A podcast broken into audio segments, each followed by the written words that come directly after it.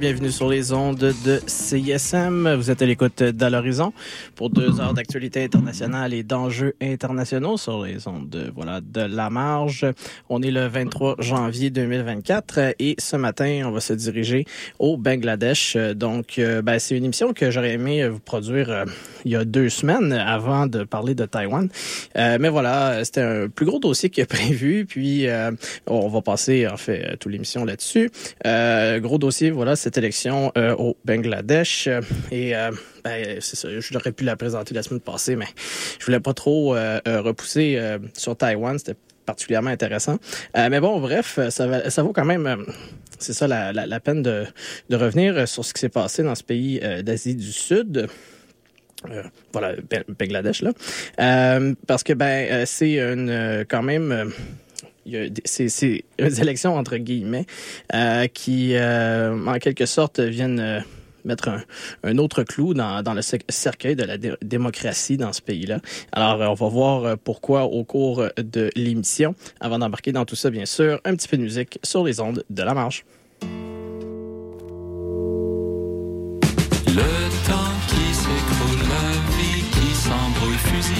Bastonnade, des téléphones arabes, manchot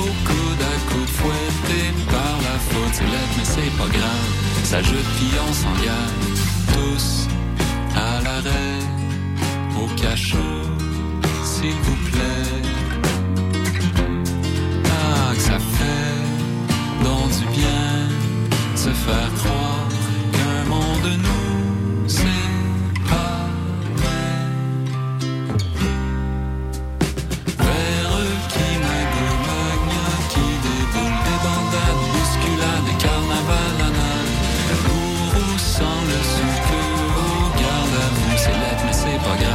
ça joue puis on s'engage tous à l'arrêt, au cachot, s'il vous plaît. Ah, ça fait dans du bien se faire croire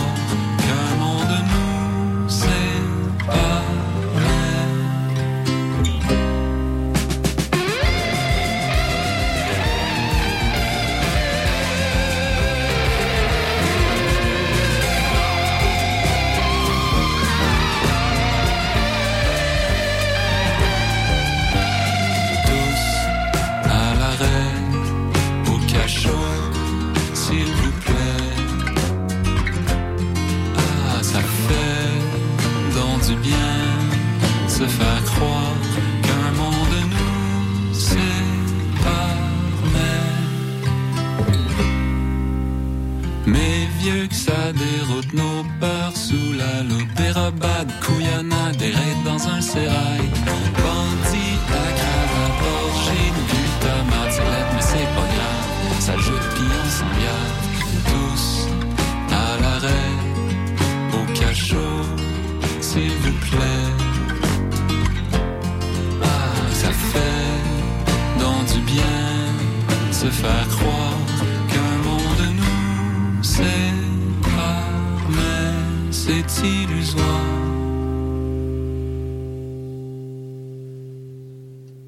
sur les ondes de CSM.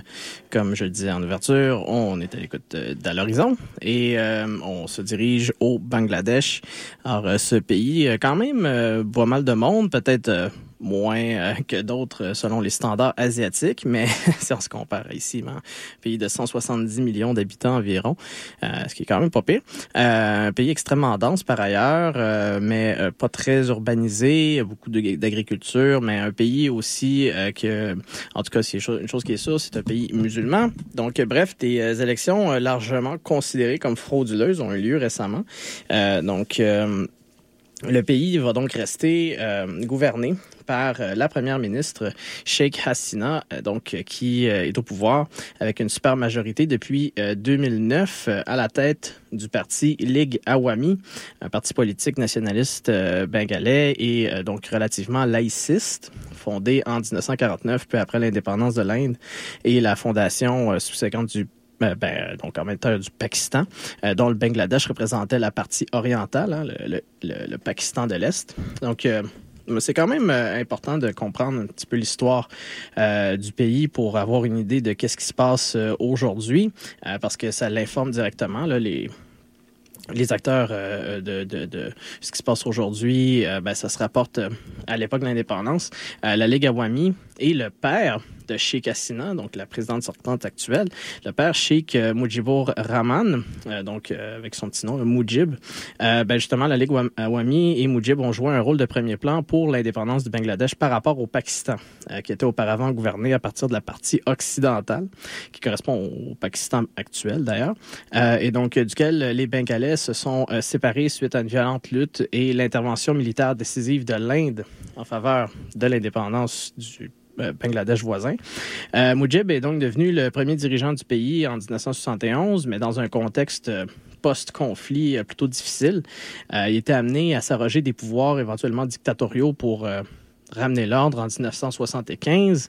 Euh, mais lui et sa famille, euh, dans ce contexte-là d'appropriation de, de, des pouvoirs, ont euh, rapidement été assassinés fait euh, sa fille, Hassina, euh, et euh, une de ses sœurs ont survécu vu qu'il était alors à l'étranger pour étudier. donc, quelques mois plus tard, après cette, cet assassinat du père de la nation du, Bangladesh, ben, il y a le major général Ziaur, Ziaour Rahman, donc son petit nom Zia, qui a pris le pouvoir dans un nouveau coup d'État. Donc, réalignant à ce moment-là le Bangladesh contre l'Inde et l'URSS et en faveur de la Chine et de l'Occident et euh, retournant progressivement le pays à une démocratie multipartie, en fait. Euh, donc, euh, les conservateurs du Parti nationaliste du Bangladesh, le BNP de Zia, remportant les élections qui ont été organisées pour 1979. Mais après avoir survécu à une vingtaine de tentatives de putsch, hein, donc des coups par l'armée, Zia a finalement été tué pendant une tentative avortée en 1981. L'année suivante, ben, le général Hossein Muhammad Ershad a pacifiquement renversé le remplaçant de Zia et imposé la loi martiale jusqu'en 1986, le temps de mettre l'armée au pas après quoi les droits politiques ont été restaurés. Alors, euh, Ershad et son parti, le Jatiya, ont alors remporté respectivement les élections présidentielles et législatives, alors que euh, la Ligue Awami de Sheikh Hasina et le BNP de Begum Khaleda Zia, qui était la veuve de Ziaur Rahman, euh, avaient décidé de boycotter les scrutins euh, dénoncés comme euh, frauduleux. Et euh, ben, en fait, voilà, ici déjà contre la, la, ce qui était considéré comme une dictature militaire, ben, la Ligue Awami donc un petit peu plus laïciste, les, euh, le Parti nationaliste un petit peu plus euh, conservateur, hein, donc le parti de Hassina, le parti de Khaleda, euh, qui autrefois bon étaient particulièrement rivaux. Bon, ben là ils sont alliés pour obtenir une démocratie et ben, leur mouvement conjoint d'agitation sociale et de boycott politique a fini par forcer Ershad à démissionner en 1986, 90 dis-je, 90 et Khaleda Zia a réussi avec le, BNP, plus conservateur, a réussi à prendre le pouvoir suite aux élections de l'année suivante. Euh, et donc, euh, la vieille rivalité à ce moment-là avec la Ligue Awami a repris éventuellement. Euh, cette dernière reprenant, hein, la Ligue Awami reprenant la stratégie de manifestation, grève générale, boycott parlementaire et électoral contre le BNP de Canada jusqu'à ce que celle-ci soit forcée par la rue à démissionner en 1996, quelques jours après une élection dont le taux de participation s'est élevé à seulement 21 hein, Encore une fois, euh, à cause d'un boycott électoral. Et là, à ce moment-là, Nouvelle élection en 1996. Euh, cette, cette, fois, elle a été administrée par un gouvernement intérimaire neutre en vertu d'une nouvelle politique pour justement éviter qu'un parti au pouvoir manipule le scrutin. Et euh, ben, ça a apporté une coalition d'opposition au pouvoir avec Sheikh Hassina à sa tête, encore une fois, euh, à la tête de la Ligue Awami, la fille euh, du père de l'indépendance. Et ben voilà, ici, les rôles se sont renversés. C'est le BNP, le Parti nationaliste, qui s'est mis à manifester, faire des boycotts, lancer des crèves, etc. Sauf que, bon, le BNP a quand même participé à l'élection de 2001 euh, qui l'a remporté. Donc, euh, ça a ramené Zia, euh, Khaleda Zia au pouvoir avec une super majorité. Et encore, les rôles se sont renversés. Euh, euh, la Ligue Awami avec Assina qui lance des manifestations et des boycotts, etc. Euh, c'est en 2004, par, contre, que les euh, tensions ont atteint un point culminant euh, pendant euh, le mandat de Khaleda Zia, avec une vingtaine de grèves générales de l'opposition menées par Hassina, dont les rassemblements sont parfois, en fait, les, rassemblements de l'opposition sont parfois vi victimes d'attaques à la grenade. Donc, ça avait visé d'ailleurs un, un, rassemblement de chez Hassina elle-même. Et ben, ensuite, l'opposition de la Ligue Awami hein, a euh, boycotté l'élection de 2006 dans un contexte de violence, d'accusations de fraude électorale et de corruption. Euh, et tout ça a euh, tellement été euh, mais voilà, important, violent, que, que ça a amené à une intervention de l'armée qui a pris le pouvoir par intérim pour forcer l'organisation de nouvelles élections dans l'ordre plus tard. Et en fait, Khaleda et Hassina ont été considérés responsables des violences et ont été mis en détention tout le long jusqu'à temps que le, le scrutin ait lieu en 2008 et donc ils ont été euh, relâchés juste avant. euh, bref, ils ont ils ont gardé en détention pour éviter qu'ils agitent euh, voilà de la violence euh, préélectorale.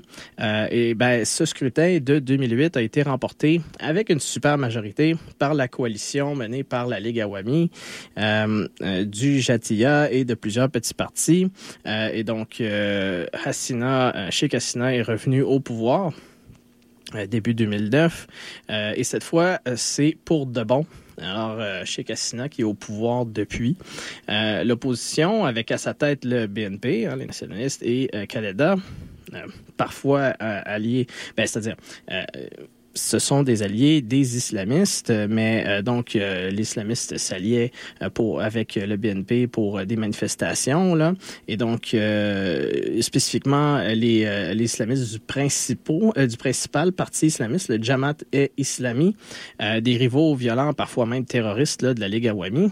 Et bon, l'opposition dit j'ai mené des manifestations et grèves encore une fois, puis boycotter l'élection de 2014. Alors vous voyez le, le pattern depuis des décennies. Hein, euh, une espèce d'alternance du pouvoir, euh, puis euh, des, manifestations, boycott, même boycott parlementaire. Et ben, en fait, pendant le boycott euh, de, l'élection euh, de 2014, euh, Ershad a été mis en détention et euh, Khaleda, elle, a été assignée à résidence euh, tandis que des milliers d'autres opposants euh, ont été arrêtés, euh, certains même assassinés, euh, le tout dans un contexte de manifestations violentes et euh, de répression euh, violente aussi, alimentant donc un, cercle vicieux entre les manifestations violentes et la répression violente. Euh, le taux de participation, par ailleurs, euh, aux élections de 2014 était euh, environ 50% euh, Donc, des cycles de manifestations répression euh, se poursuivent pendant le nouveau mandat de Hassina hein, entre 2014 et 2018. Et euh, ben, on comprend que Hassina a aussi remporté euh, ces élections de 2018. Donc, Kalenda euh, n'avait alors pas pu participer à ce scrutin, ayant été condamné à 50 ans de prison la même année pour les charges de détournement de fonds dans le cadre d'une campagne plus large d'intimidation contre l'opposition. Euh, des, des, dizaines de candidats du euh, BNP ont notamment été emprisonnés, disqualifiés, attaqués violemment, et plus de 20 000 militants euh, et d'autres donc du, du, BNP et d'autres partis ont été mis en détention, incluant secrètement sans passer par le système judiciaire. Donc, euh, critiquer le gouvernement sur les réseaux sociaux ou aimer partager euh, de, des publications de genre était suffisant pour se faire arrêter.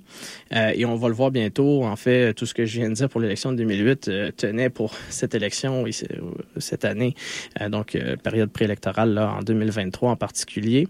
L'opposition a cependant pas boycotté ce scrutin de 2018, contrairement à 2014. Euh, puis euh, le taux de participation là a atteint euh, 80% euh, Mais voilà, la coalition de Hassina a tout de même remporté 90% des voix et maintenu sa super majorité parlementaire.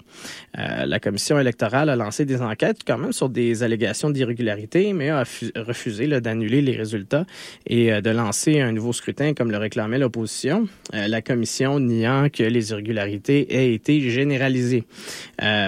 Bien que peu d'agents électoraux de l'opposition se sont présentés au bureau de vote pour pouvoir surveiller le scrutin, vu la répression, et même ceux qui se sont présentés ont, été bloqués par des militants de la Ligue Awami.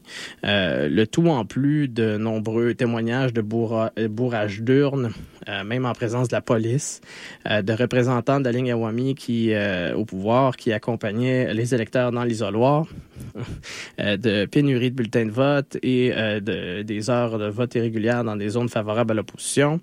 Euh, alors, malgré tout ça, la commission électorale qui a validé les résultats, euh, quoi qu'il faut dire que plusieurs observateurs euh, locaux et internationaux ont aussi validé le scrutin, mais pas tous. Là, il y en a vraiment beaucoup qui aussi ont souligné euh, le caractère euh, vraiment antidémocratique de ce qui s'est passé en 2018. Euh, en tout cas, plusieurs analystes ont fait remarquer que la Ligue Awami n'avait pas vraiment besoin d'avoir recours à une telle répression et tentative de fraude, alors que le long passage de Hassina au pouvoir et donc la stabilité politique relative des années 2010, comparée à l'alternance du pouvoir dans les décennies précédentes, ben, ça a aidé l'économie du pays à croître de plus de 6 chaque année, essentiellement grâce à l'industrie du textile, représentant plus de 80 des exportations du Bangladesh.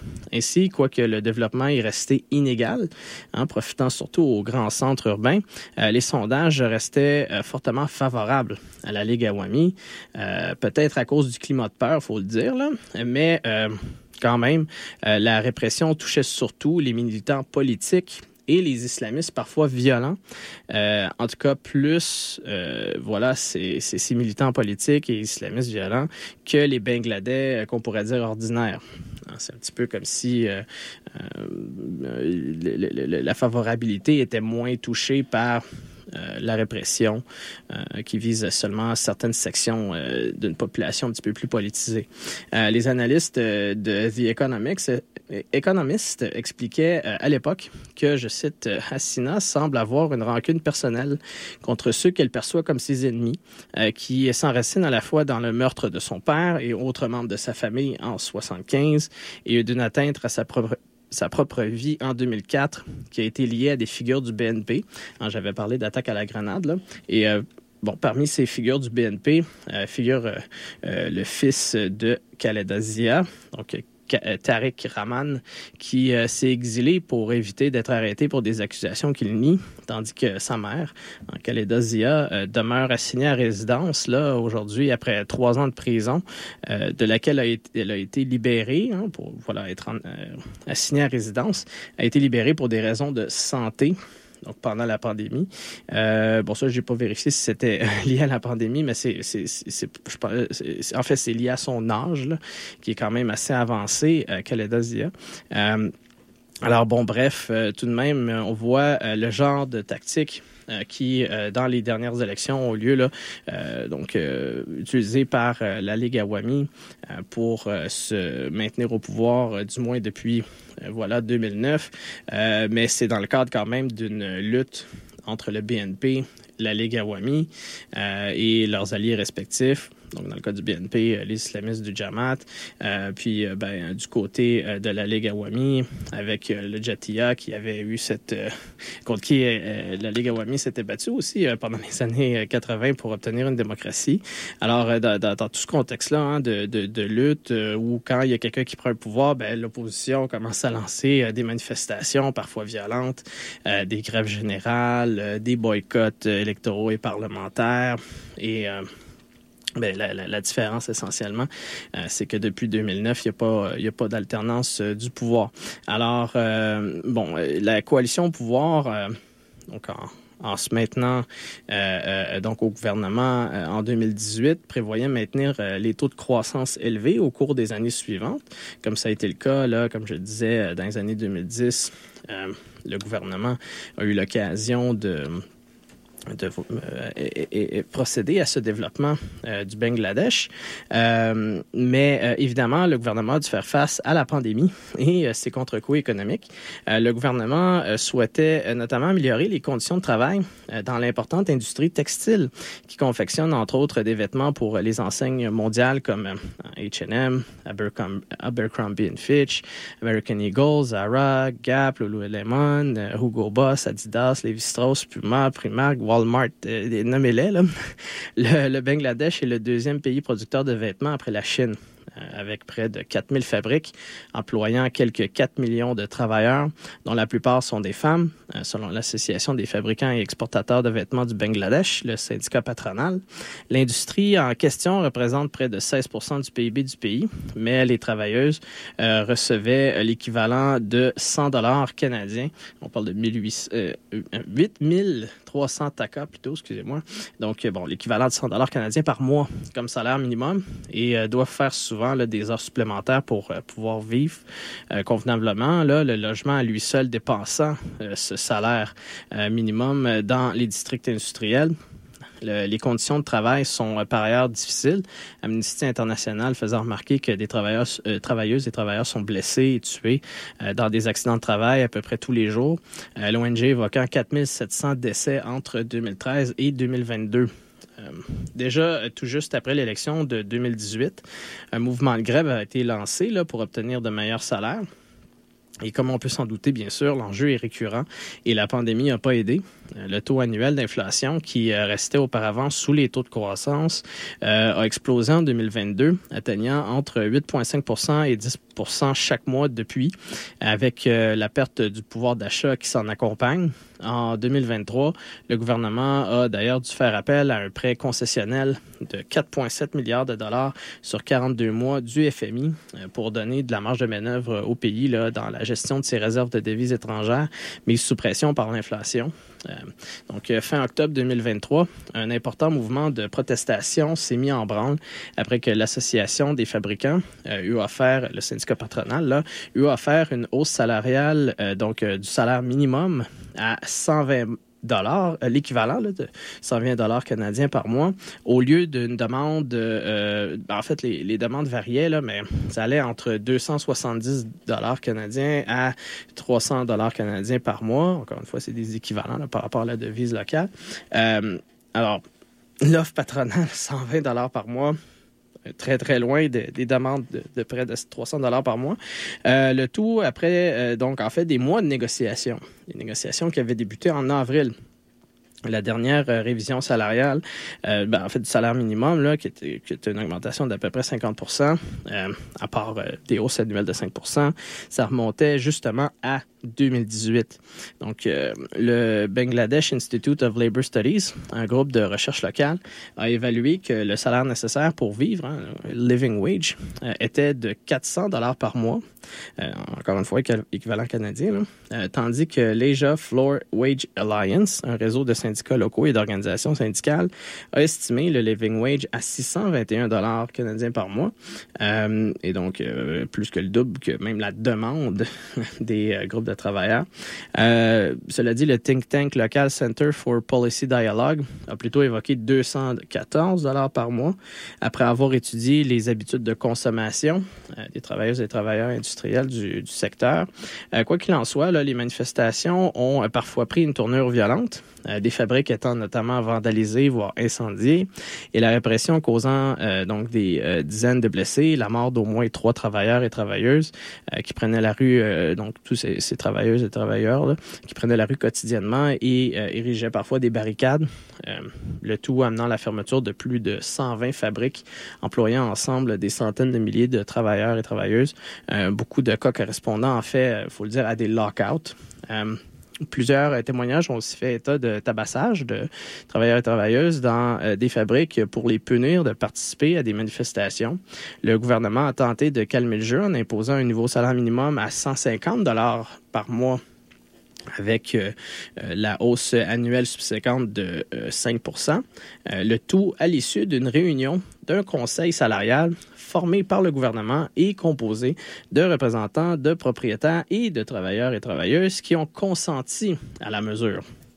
Euh, donc là, bon, euh, quand même, 150 dollars, ça reste la, moitié de, des demandes originales des manifestants manifestants et euh, bah, seulement une petite majoration par rapport à l'offre du syndicat patronal.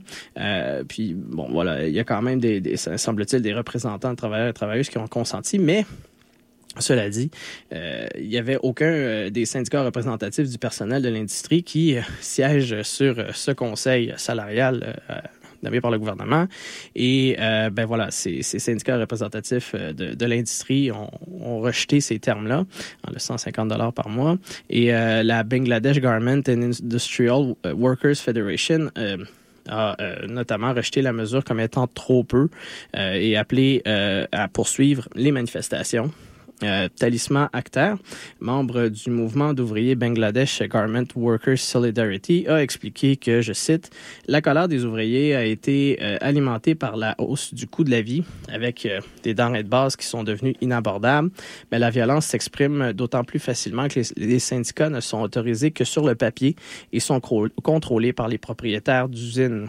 Alors, en parlant de ces propriétaires, euh, côté patronal, les propriétaires ont indiqué que les coûts de production ont augmenté vu la hausse des prix de l'énergie et des transports au niveau mondial, tandis que les grandes marques occidentales offrent moins pour importer leurs produits vu le ralentissement de la demande mondiale. Euh, plusieurs exportateurs, euh, donc bengalais, et les syndicats et travailleurs, des travailleuses sont aussi bien conscients de la situation. Euh, tout, ben, tout ce monde-là ont en ce sens demandé à leurs clients, les marques euh, majoritairement occidentales en question, euh, donc demander aux marques de payer des prix euh, plus élevés pour euh, aider l'industrie bangladaise à absorber euh, la hausse euh, du salaire minimum dans leur fabrique, euh, donc qui serait responsable, selon la partie patronale, d'une hausse de 5 à 6% des coûts globaux de production. alors ici, voilà, plusieurs compagnies occidentales s'étaient déjà engagées en septembre à, je cite, mettre en œuvre des pratiques d'achat responsables.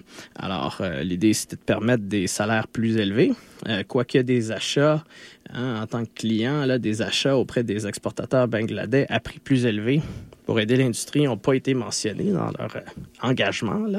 Euh, les analystes expliquent que les, les importateurs euh, peuvent profiter en fait des difficultés des exportateurs bangladais euh, qui vont jusqu'à vendre sans bénéfice net, euh, donc vendre au cost là, pour maintenir les fabriques en opération dans un contexte difficile de compétition internationale. Le Center for Policy Dialogue cela dit fait remarquer que les exportateurs gagnent leurs revenus en dollars américains mais payent leur salaire en taka, la devise fortement dévaluée euh, euh, du pays, euh, donc comparée au dollar, ce qui signifie que l'impact de la hausse salariale sur leurs bénéfices nets est exagéré par l'industrie.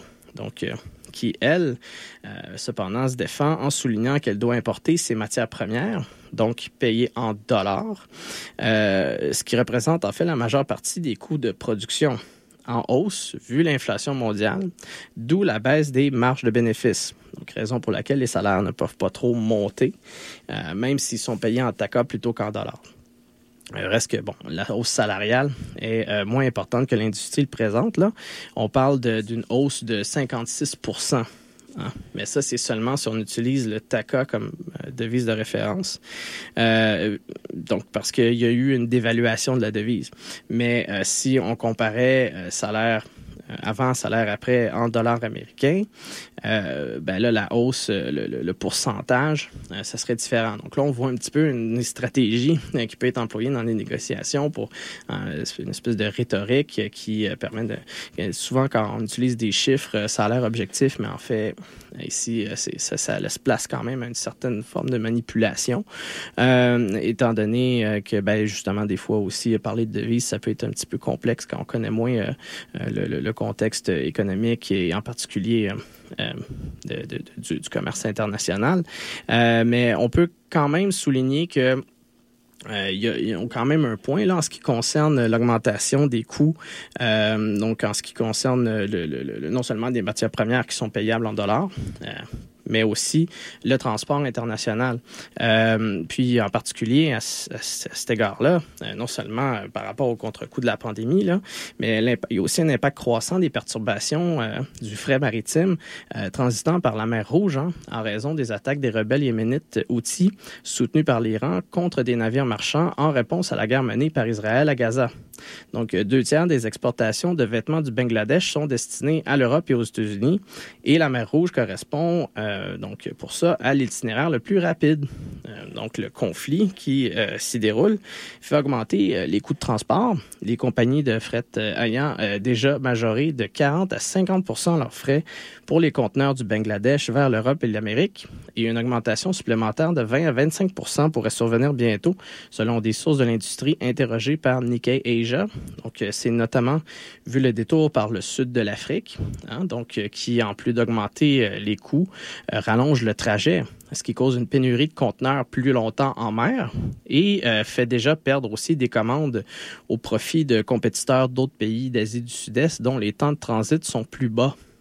Donc, les exportateurs se résignent parfois à utiliser le fret aérien, euh, dix fois plus cher, mais qui euh, permet quand même au moins de maintenir une clientèle qui, euh, ne reçoit pas ses commandes à temps, va juste justement aller vers d'autres fournisseurs en Asie du Sud-Est que les exportateurs bangladais et étant donné que cette industrie du vêtement est si importante pour l'économie entière du pays, c'est quand même un enjeu particulièrement inquiétant pour euh, les Bangladais.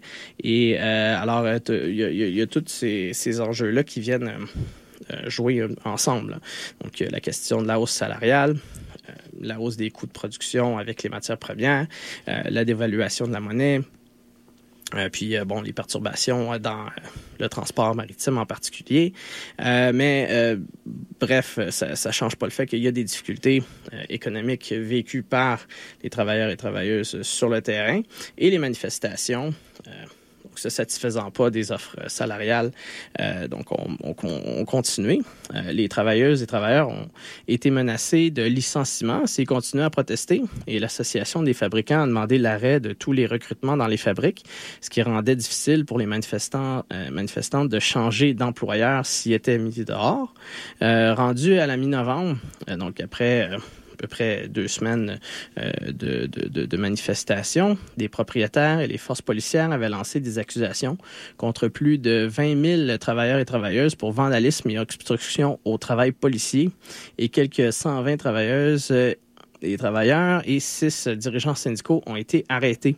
Euh, après trois semaines de grève, le travail a repris sans que les protestataires aient eu de gain de cause, du moins en ce qui concerne leur demande salariale initiale. Parce que, bon, c'est ça, il y a eu une, une hausse euh, du salaire minimum, mais pas autant qu'espérait. Euh, les marques de vêtements mondiales sont de leur côté restées muettes dans toute cette lutte-là, et même à travers cette répression-là, à l'exception euh, de Patagonia, qui avait soutenu la demande salariale des travailleuses et travailleurs auprès du gouvernement. D'après trois syndicats majeurs, entre 1000 et 5000 personnes ont dû fuir ou ont perdu leur emploi en représailles par donc les employeurs. Mais bon, étant donné la, variation dans le chiffre entre 1000 et 5000, euh, on constate que c'est quand même un petit peu difficile euh, donc établir ce genre euh, de, de, chiffres-là. puis voilà, ça met la table pour justement discuter du reste de la période électorale parce qu'en même temps que se tenaient ces manifestations-là d'ordre économique, euh, donc dans l'industrie, essentiellement le secteur économique le plus important du pays, euh, ben il y avait euh, en parallèle voilà des manifestations, mais qui concernaient spécifiquement l'enjeu électoral des élections qui se sont tenues le 7 janvier au Bangladesh. Alors je vais revenir là-dessus après la pause musicale, le tout sur les ondes de la marge.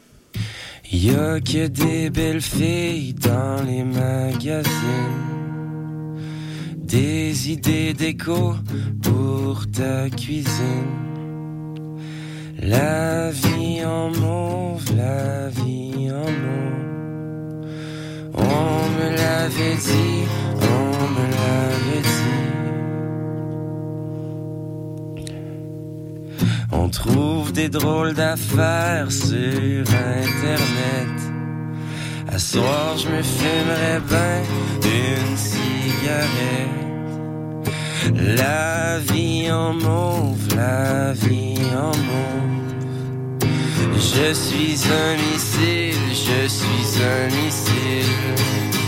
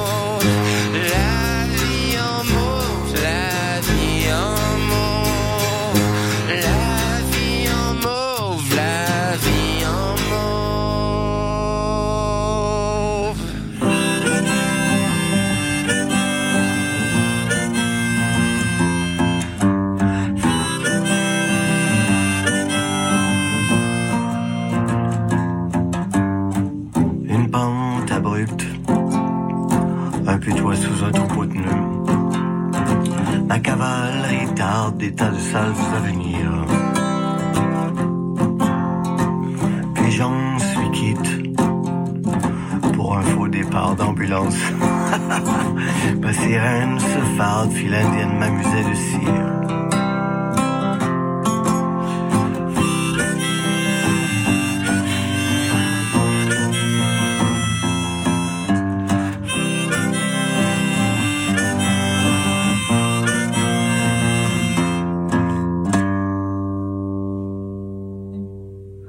Des savons sales sont lancés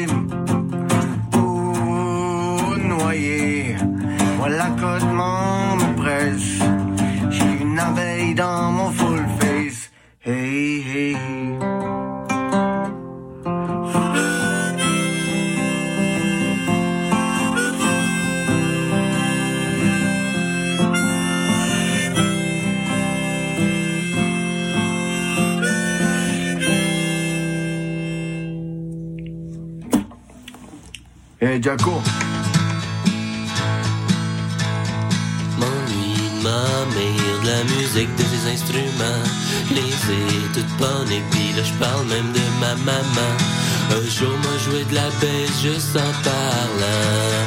Puis m'a dire à la Belgique d'éclater. Quand vais-je atteindre le nirvana? Avec dans les mains des pour refermer les portes des églises de mes yeux? Pourquoi y a-t-il des cloches forgées dans le métal? Du canon Napoléon retire ce collier de pétales. J'ai une coupe de chansons à t'écrire qui sonneront encore mieux dans la bouche d'André Lemire. Quand vais-je atteindre le nirvana avec dans les mains des condamnés pour refermer les portes des églises de mes yeux? Tac-moi des ailes que je m'envole calmement. Dans le ciel d'NDG m'a taqué des ailes aussi. On ira se promener près du métro Guy. Et puis s'acheter de la dope pour métro Berry. Quand vais-je atteindre le nirvana Avec dans les mains des condamnés Pour refermer les portes des églises de mes yeux toujours écoute euh, dans l'horizon sur les ondes de CISM et euh, on poursuit euh, au Bangladesh. Hein, donc on a jasé de, du contexte politique dans les dernières décennies de lutte entre euh, la Ligue Awami euh, et le Parti nationaliste bangladais. Donc la Ligue Awami dirigée par la fille du du père de l'indépendance, euh, Mujibur, et euh, ben aussi euh, donc la sa rivale Khaleda Zia, qui est en fait la veuve de un général qui avait procédé à un coup d'État dans les années euh, 70 et depuis cette riva- rivalité entre Sheikh Hasina et Khaleda Zia a mené à des, des, des, échanges de pouvoir avec des manifestations. Donc, euh, quand un était pas au pouvoir. Euh, puis, bon, bref, euh, je vais pas revenir sur tout ça. Euh, évidemment, là, depuis 2009, euh, Khaleda, euh, Sheikh Hasina, dis-je, euh, qui euh, est au pouvoir, ben, en fait, a remporté les élections de 2014 avec un boycott de l'opposition. Euh, en 2018, euh, c'était... euh, donc, il y avait eu... euh, une compétition euh, électorale, mais en fait, euh, c'était euh, largement dénoncé comme des élections frauduleuses. Et euh, ben, euh, Hassina s'est euh, maintenu euh, facilement au pouvoir avec une super majorité. Euh, en voulant, bon, de son côté, essayer d'améliorer euh, la situation économique euh, suite euh, au contre-coup de la pandémie qui affectait en particulier l'important secteur donc du donc l'industrie du, du, du, vêtement au Bangladesh qu'on connaît bien. Alors, ça a amené à des grosses protestations donc dans les premières semaines du mois de novembre 2023. Et mais voilà, la, première ministre Assina qui avait euh, été intransigeante envers ce mouvement ouvrier-là, euh, profitant euh, du contexte préélectoral, en fait, pour blâmer ses éternels rivaux du BNP pour les manifestations et, bien sûr, les violences.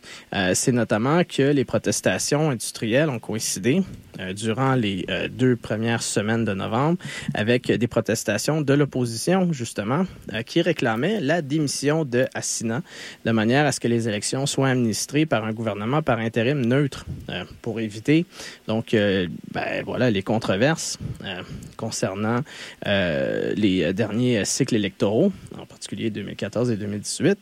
le gouvernement Assina a refusé cette demande d'un gouvernement intérimaire neutre en faisant valoir que la Constitution prévoit que le gouvernement en place administre les élections. Euh, or, euh, si euh, c'est justement le cas, que c'est le gouvernement en place et pas un gouvernement intérimaire qui se pose administrer les élections, constitutionnellement parlant, c'est que le système de gouvernement intérimaire qui avait été mis en vigueur à partir de 1996, justement pour éviter les manipulations électorales, a été jugé anticonstitutionnel par la Cour suprême bangladaise et euh, le système a été aboli par le gouvernement Assina lui-même dans la réforme constitutionnelle de 2011 euh, suite à sa prise de pouvoir euh, en 2009 avec sa super majorité. mais bref, en cas de refus de ces demandes d'un gouvernement intérimaire neutre, donc pour les élections de 2024, le BNP euh, menaçait de boycotter le scrutin, euh, comme en 2014, mais contrairement en 2018. Et euh, donc, l'idée de boycotter en 2024, c'était pour délégitimiser le processus et inviter des sanctions internationales. Alors, Là-dessus, euh, les États-Unis avaient euh, d'ailleurs justement euh, donc déjà imposé en mai une politique de restriction sur l'émission de visas contre toute personne compromettant la tenue d'élections démocratiques au Bangladesh. Une première ronde en septembre avait visé à la fois des fonctionnaires, des membres du, de, partis pro-gouvernementaux, aussi de partis d'opposition, des membres de forces policières, de du pouvoir judiciaire et de services de sécurité. Euh, et, mais tout de même, ces euh, sanctions américaines qui ont donc qui, qui, avaient pour cible principale le parti au pouvoir, la Ligue Awami, et donc sa dirigeante Assina a qualifié de tentative, a qualifié le tout là euh, ces sanctions de tentative d'ingérence des États-Unis contre elle et son gouvernement. Euh, le tout suivait d'ailleurs des mesures antérieures euh, visant le bataillon d'action rapide, un groupe paramilitaire accusé de graves violations des droits, incluant des exécutions extrajudiciaires et disparitions forcées de critiques du gouvernement. En tout cas, le gouvernement s'était bien préparé au bras de fer électoral, les forces policières ayant fait le plein en équipement et armement anti-émeute depuis mars 2023, euh, avant que ne se tienne un grand rassemblement prévu par l'opposition pour le 28 octobre pour réclamer la démission de la première ministre Assina et la nomination d'une administration neutre par intérim en vue des élections. Le BNP a dénoncé l'arrestation d'au moins 1200 activistes d'opposition en seulement trois jours, incluant euh, des hauts gradés du parti. Donc, euh, des points de contrôle avaient même euh, été érigés à plusieurs endroits de la capitale où l'opposition, mais aussi la Ligue Awami prévoyait des rassemblements, donc en vue d'éviter, disons, des débordements.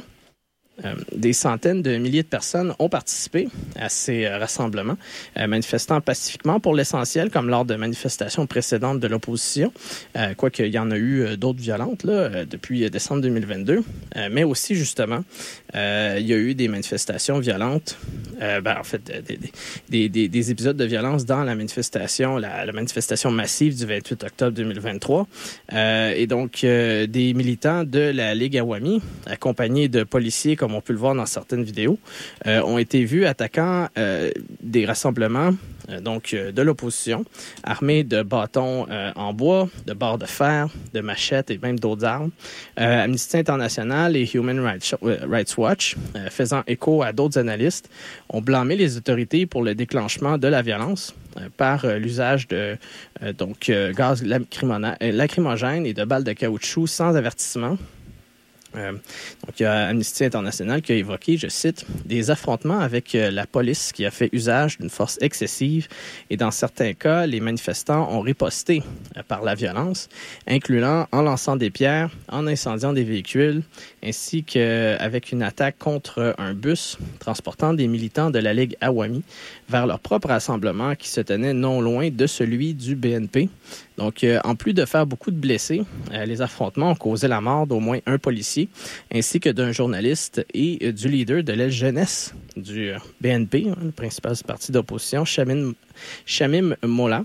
Euh, le lendemain, alors que se tenait une grève nationale de l'opposition euh, qui a aussi vu des épisodes de violence meurtrière, le QG du euh, BNP a été coordonné, coordonné excusez-moi, comme scène de crime et les résidences de plusieurs leaders du BNP ont fait l'objet de perquisitions. Le secrétaire général du BNP a même été mis en état d'arrestation pour des accusations de vandalisme de la résidence du juge en chef de la Cour suprême qui avait été visée par des manifestants. Euh, il s'agissait en fait d'une charge parmi plus d'une centaine d'autres, euh, donc une charge judiciaire qui, qui, visait euh, ce secrétaire général du BNP. donc, c'est des charges qui, qui, lui sont imposées périodiquement. Donc, d'autres leaders du parti se sont réfugiés dans la clandestinité pour éviter d'être appréhendés, incluant le secrétaire général adjoint du euh, BNP, euh, donc visé, lui, dans euh, plus de 450 affaires différentes, qui ben voilà, monopolisait son temps et en le forçant à se présenter à plusieurs audiences différentes dans divers tribunaux à tous les jours. Exemple là, de tactique hein, de neutralisation de figures de l'opposition lorsqu'elles ne sont pas simplement retenues en détention ou emprisonnées, hein, selon le BNP. depuis 2009, l'arrivée de Hassina au pouvoir, euh, plus de 138 000 affaires ont été déposées contre plus de 5 millions de dirigeants, militants et sympathisants du parti et organisations membres, en forçant beaucoup euh, avec leur famille à vivre dans la clandestinité ou verser des pots de vin à la police pour éviter des détentions. Euh, Human Rights Watch explique que dans de nombreux cas, les accusations semblent sans fondement, alors que certains des accusés, et ça c'est quand même assez évocateur. Hein? Donc, certains des accusés euh, étaient soit à l'étranger, soit hospitalisés, soit même décédés au moment des faits qui leur sont reprochés. Alors, euh, dans euh, le mois suivant, le 28, le 28 octobre, et voilà la violence qui a eu lieu lors de ces rassemblements monstres, plus de 500 officiels du BNP ont été condamnés à des procès très rapides, visés par des allégations donc non-respect du droit à un procès équitable.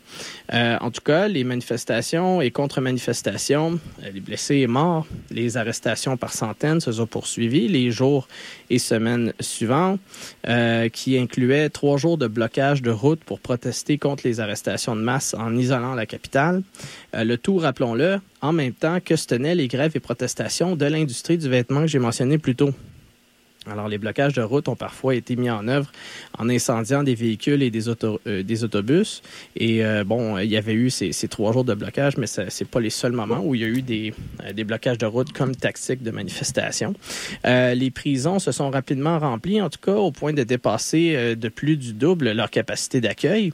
Donc, les chiffres, des fois, est un petit peu difficiles à établir. de ce que j'ai cru comprendre, selon les groupes de défense des droits, on parle d'une capacité d'accueil accueil d'environ 43 000 places. Et euh, donc, il y avait euh, pour 88 euh, 000 personnes emprisonnées. donc, il y a eu plus de... Ben, évidemment, il y avait déjà beaucoup de, détenus avant que éclate les épisodes de, violence particulièrement intenses à la fin octobre. mais là, par la suite, c'est plus de 20 000 militants qui aurait été arrêté en un mois. Euh, la surpopulation carcérale, en conséquence, rendant les conditions d'emprisonnement très difficiles, alors que la majorité de la dite population carcérale était sous procès et donc pas encore condamnée. Euh, concernant la vague d'arrestation, la police, la police a affirmé avoir arrêté seulement les responsables de violence et de vandalisme. Le gouvernement euh, a qualifié les chiffres de l'opposition d'exagérés aussi. Donc, hein, ce, ce, 20 000 euh, personnes arrêtées, euh, militants de l'opposition arrêtés en un mois. Euh, le procureur général du gouvernement évoquant 2 000 à 3 000 personnes à la place. sauf que le ministre de la Justice, lui, parlait plutôt de 10 000 personnes. Alors, bon, le gouvernement qui n'était pas capable de s'entendre sur ses propres chiffres. Human Rights Watch, de son côté, évoqué une campagne d'intimidation donc euh, incluant des arrestations politiques euh, massives. Et là, je cite des arrestations politiques massives, disparitions forcées et détentions incommunicado pendant plusieurs jours, tabassage, exécution extrajudiciaire, torture d'opposants. donc, en matière de torture, des témoignages d'électrochèques revenaient souvent. Puis, bon, le BNP a évoqué la mort de 10 militants en détention Euh, aussi, on peut mentionner là, qu'en nous, Human Rights Watch, euh, donc avant, ces épisodes-là, là, Human Rights Watch avait déclaré que les autorités ont commis plus de 600 disparitions forcées depuis 2009 à l'arrivée de Hassino au pouvoir, près de 100 personnes étant euh, depuis toujours portées disparues, alors que le gouvernement a toujours nié ces accusations et refusé de collaborer avec les Nations Unies pour enquêter. Euh, des, experts des Nations Unies, d'ailleurs, euh, ont aussi, de leur côté, évoqué par rapport aux épisodes de, euh, de manifestations et de violence euh, à partir du mois d'octobre. Euh, ils ont évoqué, je cite, la détention arbitraire massive de milliers de militants politiques, le recours à une force excessive par les autorités et coupure d'Internet pour perturber les manifestations et allégations de harcèlement, intimidation et détention illégale de membres de la famille, d'accusés recherchés à titre de représailles. Donc oui, effectivement, beaucoup de témoignages de quand euh, les forces, euh, euh, donc quand les autorités n'arrivaient pas à trouver une personne qui était mise en accusation, ben là, ils faisaient juste mettre en détention des membres de leur famille ce qui est évidemment illégal. divers hommes masqués non identifiés ont par ailleurs mené une série d'attaques violentes contre des officiels de l'opposition, leurs résidences et leurs entreprises dans le nord et le sud du pays. Euh, bon, la première ministre Assina, qui a qualifié le BNP euh, d'opposition d'organisation terroriste, euh, elle a déclaré quelques jours plus tard, en s'adressant à un rassemblement de sa Ligue Awami, que, je cite, Si quelqu'un est pris en train d'incendier quoi que ce soit, vous devez le jeter dans ce même feu. La main qui met le feu à quoi que ce soit doit être brûlée, œil pour œil. Ainsi, ils en tireraient des leçons. Alors bon, euh, quand on parle d'incitation à la violence ici, c'est difficile de, de, faire plus euh, clair, disons. Euh, donc, malgré un climat de peur qui s'est installé en conséquence, le BNP, dont le QG est resté barricadé par les autorités, n'a pas donc été dissuadé par la répression et des manifestations se sont poursuivies pour demander la libération des militants emprisonnés, incluant un rassemblement de plus de 150 000 personnes, selon une source policière de Reuters, le tout le 16 décembre, qui marquait l'anniversaire de la défaite du Pakistan lors de la guerre d'indépendance. Alors, euh, il faut dire qu'ici, euh, ce genre de rassemblement euh, énorme a surpris beaucoup de monde dans un contexte de répression massive de, de l'opposition, en particulier d'incarcération massive, et en particulier de leurs leaders.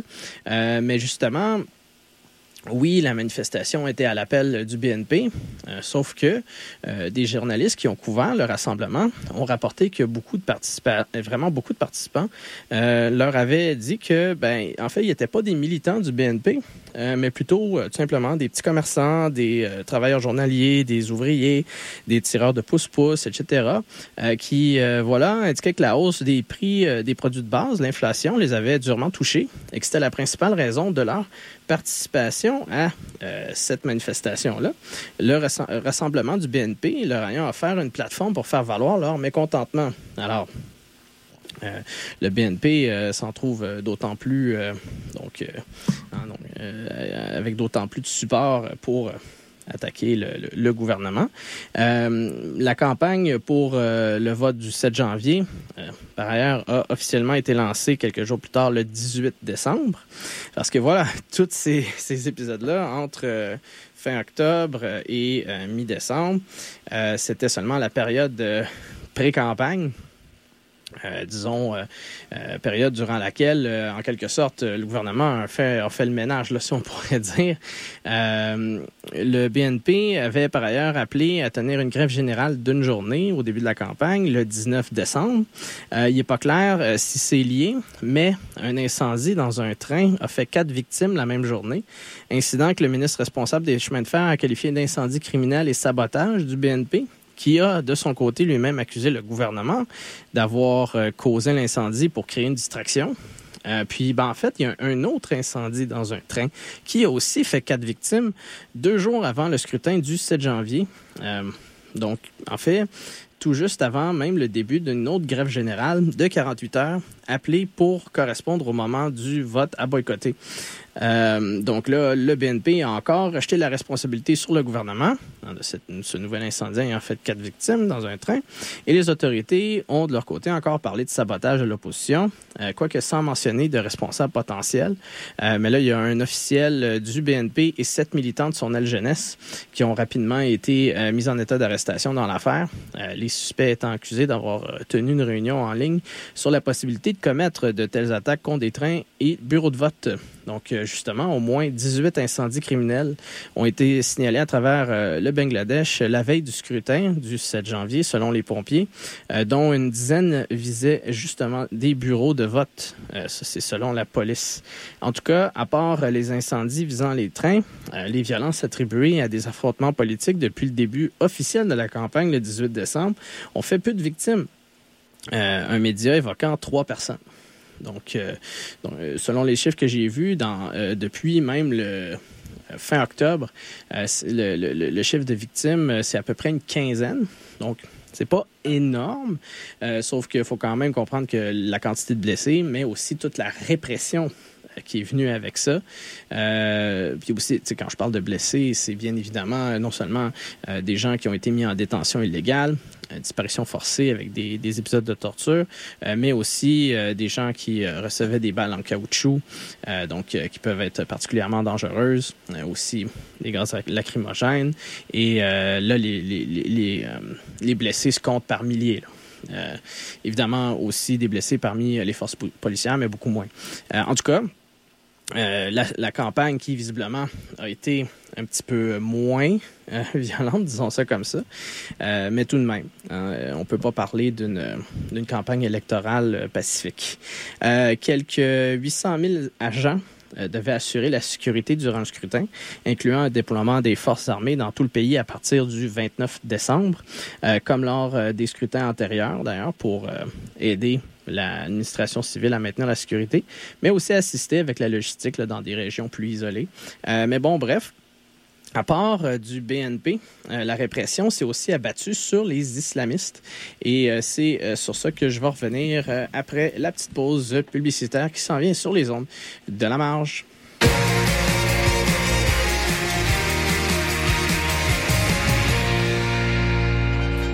C'est- C'était quand encore? On est a- When is, today jeudi. is the third? Non, non, je dois te corriger, mais on vas-y. est Ah, c'est vendredi. vrai. À chaque Oh, it's true. fois, It's je me trompe. midnight. You're right. You're À right. chaque fois, je me trompe. She's not wrong. She's not wrong. Je le sais, à chaque fois, je suis comme, oh, notre show, c'est jeudi à minuit. Puis je suis comme, attends. Du jeudi au vendredi. Ouais, que c'est ce ça. serait plus facile. Well, actually, we go live at, at midnight, so we're never on Thursdays at all. True that. Exact. Yeah, we're C'est Friday. fou, hein? a C'est Friday Friday show. It's a Friday morning podcast. Look, guys, we don't know. That's crazy. We don't know what day it is, but we do know where we are. we are locked right here on the nightcap CISM 89.3. Sizzle. Mama.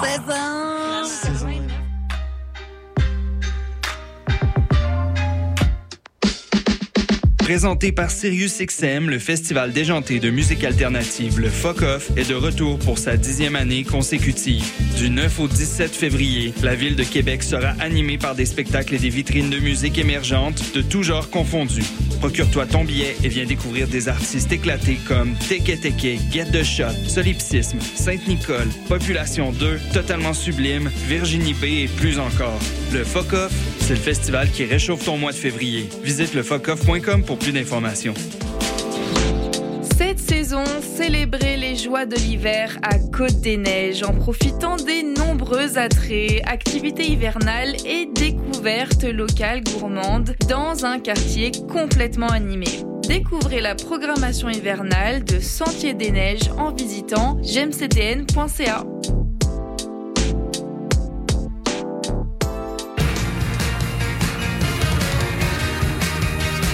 Vous écoutez CISM 89.3 FM.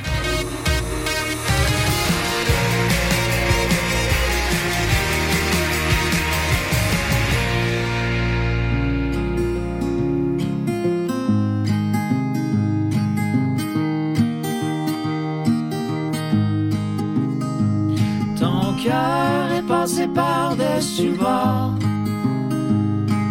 Je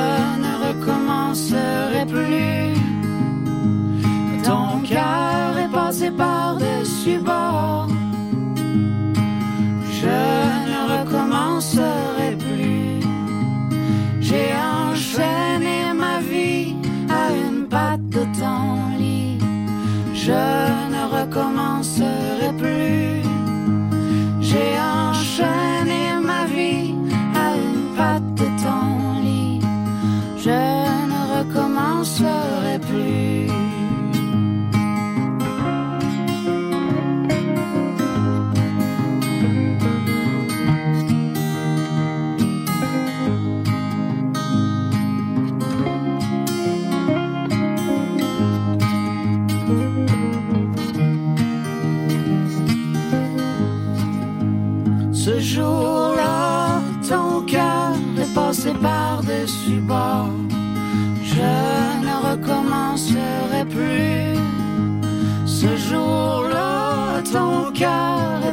par-dessus bord. Je ne recommencerai plus. La soupe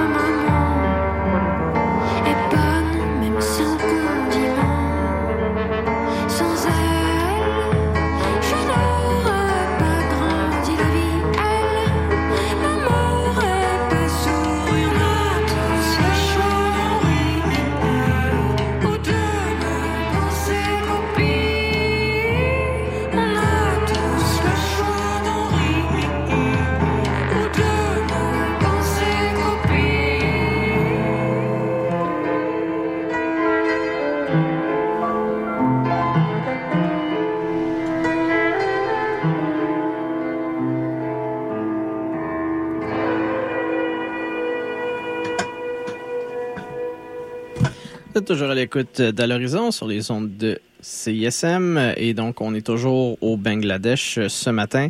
Et euh, bon j'ai mentionné hein, toute cette euh, répression cette violence préélectorale donc par rapport aux élections du euh, 7 janvier. Et ben, cette répression élect- préélectorale qui visait en particulier le principal parti d'opposition le BNP de Khaleda Zia donc vraiment la grande rivale historique de la première ministre Sheikh Hassina à la tête de la Ligue Awami.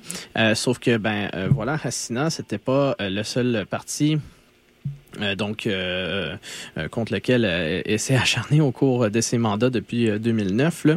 Euh, donc, euh, à part du BNP, la répression s'est aussi abattue sur les islamistes du Jamaat et Islami, euh, partenaires de longue date en fait du BNP, incluant lors euh, de leur passage au pouvoir entre 91 et 96 et entre 2001 et 2006. Euh, le 19 novembre, en fait, la Cour suprême a rejeté un cas en appel du Jamaat et Islami qui cherchait à renverser une décision de 2013 lui interdisant de participer à des élections pour avoir violé la clause de laïcité de la Constitution en mettant Dieu au-dessus du processus démocratique dans sa charte euh, qui vise à l'instauration en fait du droit islamique. Là. Euh, mais bon, euh, à l'époque, en 2013, la décision avait été prise alors que des voix s'élevaient pour s'étaient élevées pour interdire le parti, pas juste l'interdire des élections, là, mais carrément interdire le parti pour s'être opposé à la guerre d'indépendance du pays contre le Pakistan en 1971.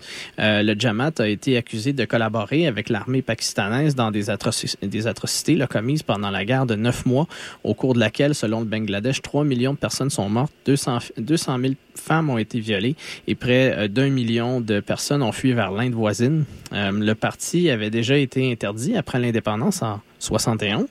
Euh, mais l'interdiction a été levée après le coup d'État de 1976 qui a porté au pouvoir Ziaur Rahman. hein, donc, euh, donc, évidemment, là, la Zia, la, dirigeante du BNP aujourd'hui, qui, est- sa veuve. Et donc, euh, bref, euh, Ziaur Rahman, euh, Rahman, fondateur du BNP. La première ministre Assina, euh, peu après son retour au pouvoir en euh, 2009, a cherché à juger euh, via le International Crimes Tribunal of Bangladesh les principaux dirigeants du Jamaat Islami pour leur rôle allégué euh, dans les atrocités de la guerre d'indépendance. Certains d'entre eux ayant été pendus ou condamnés à prison à vie depuis, incluant euh, tous ces hauts dirigeants. Donc, euh, c'est après une série de ces condamnations en 2013 et de manifestations menées violemment en réaction et violemment réprimées que l'enregistrement du parti Jamaat et Islami auprès de la commission électorale a été déclaré illégal tant que le parti n'amende pas sa charte pour tenter un nouvel enregistrement éventuellement. Euh, ce que le parti n'a pas fait, là, amenant la commission électorale à annuler l'enregistrement euh, du parti en 2018. Donc, euh, la laïcité constitutionnelle en cause là, dans l'invalidation, euh, donc dans l'enregistrement électoral de, du Jamaat Islami. Euh, donc, euh, cette laïcité constitutionnelle, érigée en principe fondamental de l'État et garantissant la liberté de religion, avait été introduite par la Ligue Awami, à la fois dans la première version de la Constitution, puis en 2011 avec sa supermajorité, alors que les clauses pertinentes avaient été retirées en 1979 par le BNP, euh, qui a souvent explicitement fait euh, euh, à l'islam comme son, euh, euh, son principe directeur en politique. Le tout a donc contribué, par contraste, là, à faire apparaître la Ligue Awami comme un parti idéologiquement laïciste, donc comparé en particulier au, voilà, au BNP. qui s'alliait aux islamistes. Mais même à l'époque de Mujib, hein, le, père de Hassina et premier dirigeant du pays, la religion, donc l'islam, informait certaines décisi- décisions du gouvernement, euh, comme l'interdiction euh, du jeu et de la vente d'alcool. Euh, puis bon, il y a d'autres exemples, mais bon, bref, Mou- Moubachar Hassan, analyste de la place de la religion dans la politique au Bangladesh, explique que les principaux politiciens, toutes tendances confondues, en fait, mettent l'accent sur leur propre identité musulmane ainsi que celle du pays. Ils ne se privent pas d'introduire la culture religieuse dans les affaires de l'État, au point qu'il n'y a pas vraiment de réelle différence entre la Ligue Awami et le BNP sur la place de l'islam dans leurs manifestes et leurs discours. Euh, et la Ligue Awami ne manque d'ailleurs pas d'alliés parmi euh, des dizaines de petits partis euh, islamistes actifs au pays. Et euh, en fait, le parti au pouvoir multiplie les concessions face à des groupes de pression comme le Hefazat et Islam, qui représentent les écoles coraniques, hein, les madrasas, qui donc le Hefazat, qui serait infiltré euh, au sein de la, euh, la fonction publique et des forces de sécurité, selon les observateurs. Euh, certains d'entre eux euh, font donc remarquer que l'inclusion des clauses de laïcité dans la Constitution par la Ligue Awami, tout en conservant, il faut dire, la clause de 1988 qui instituait l'islam comme religion d'État, euh, relevait moins d'un engagement donc idéologique de la Ligue Awami que d'une stratégie dans sa lutte contre le BNP et son allié, le Jamaat et Islami.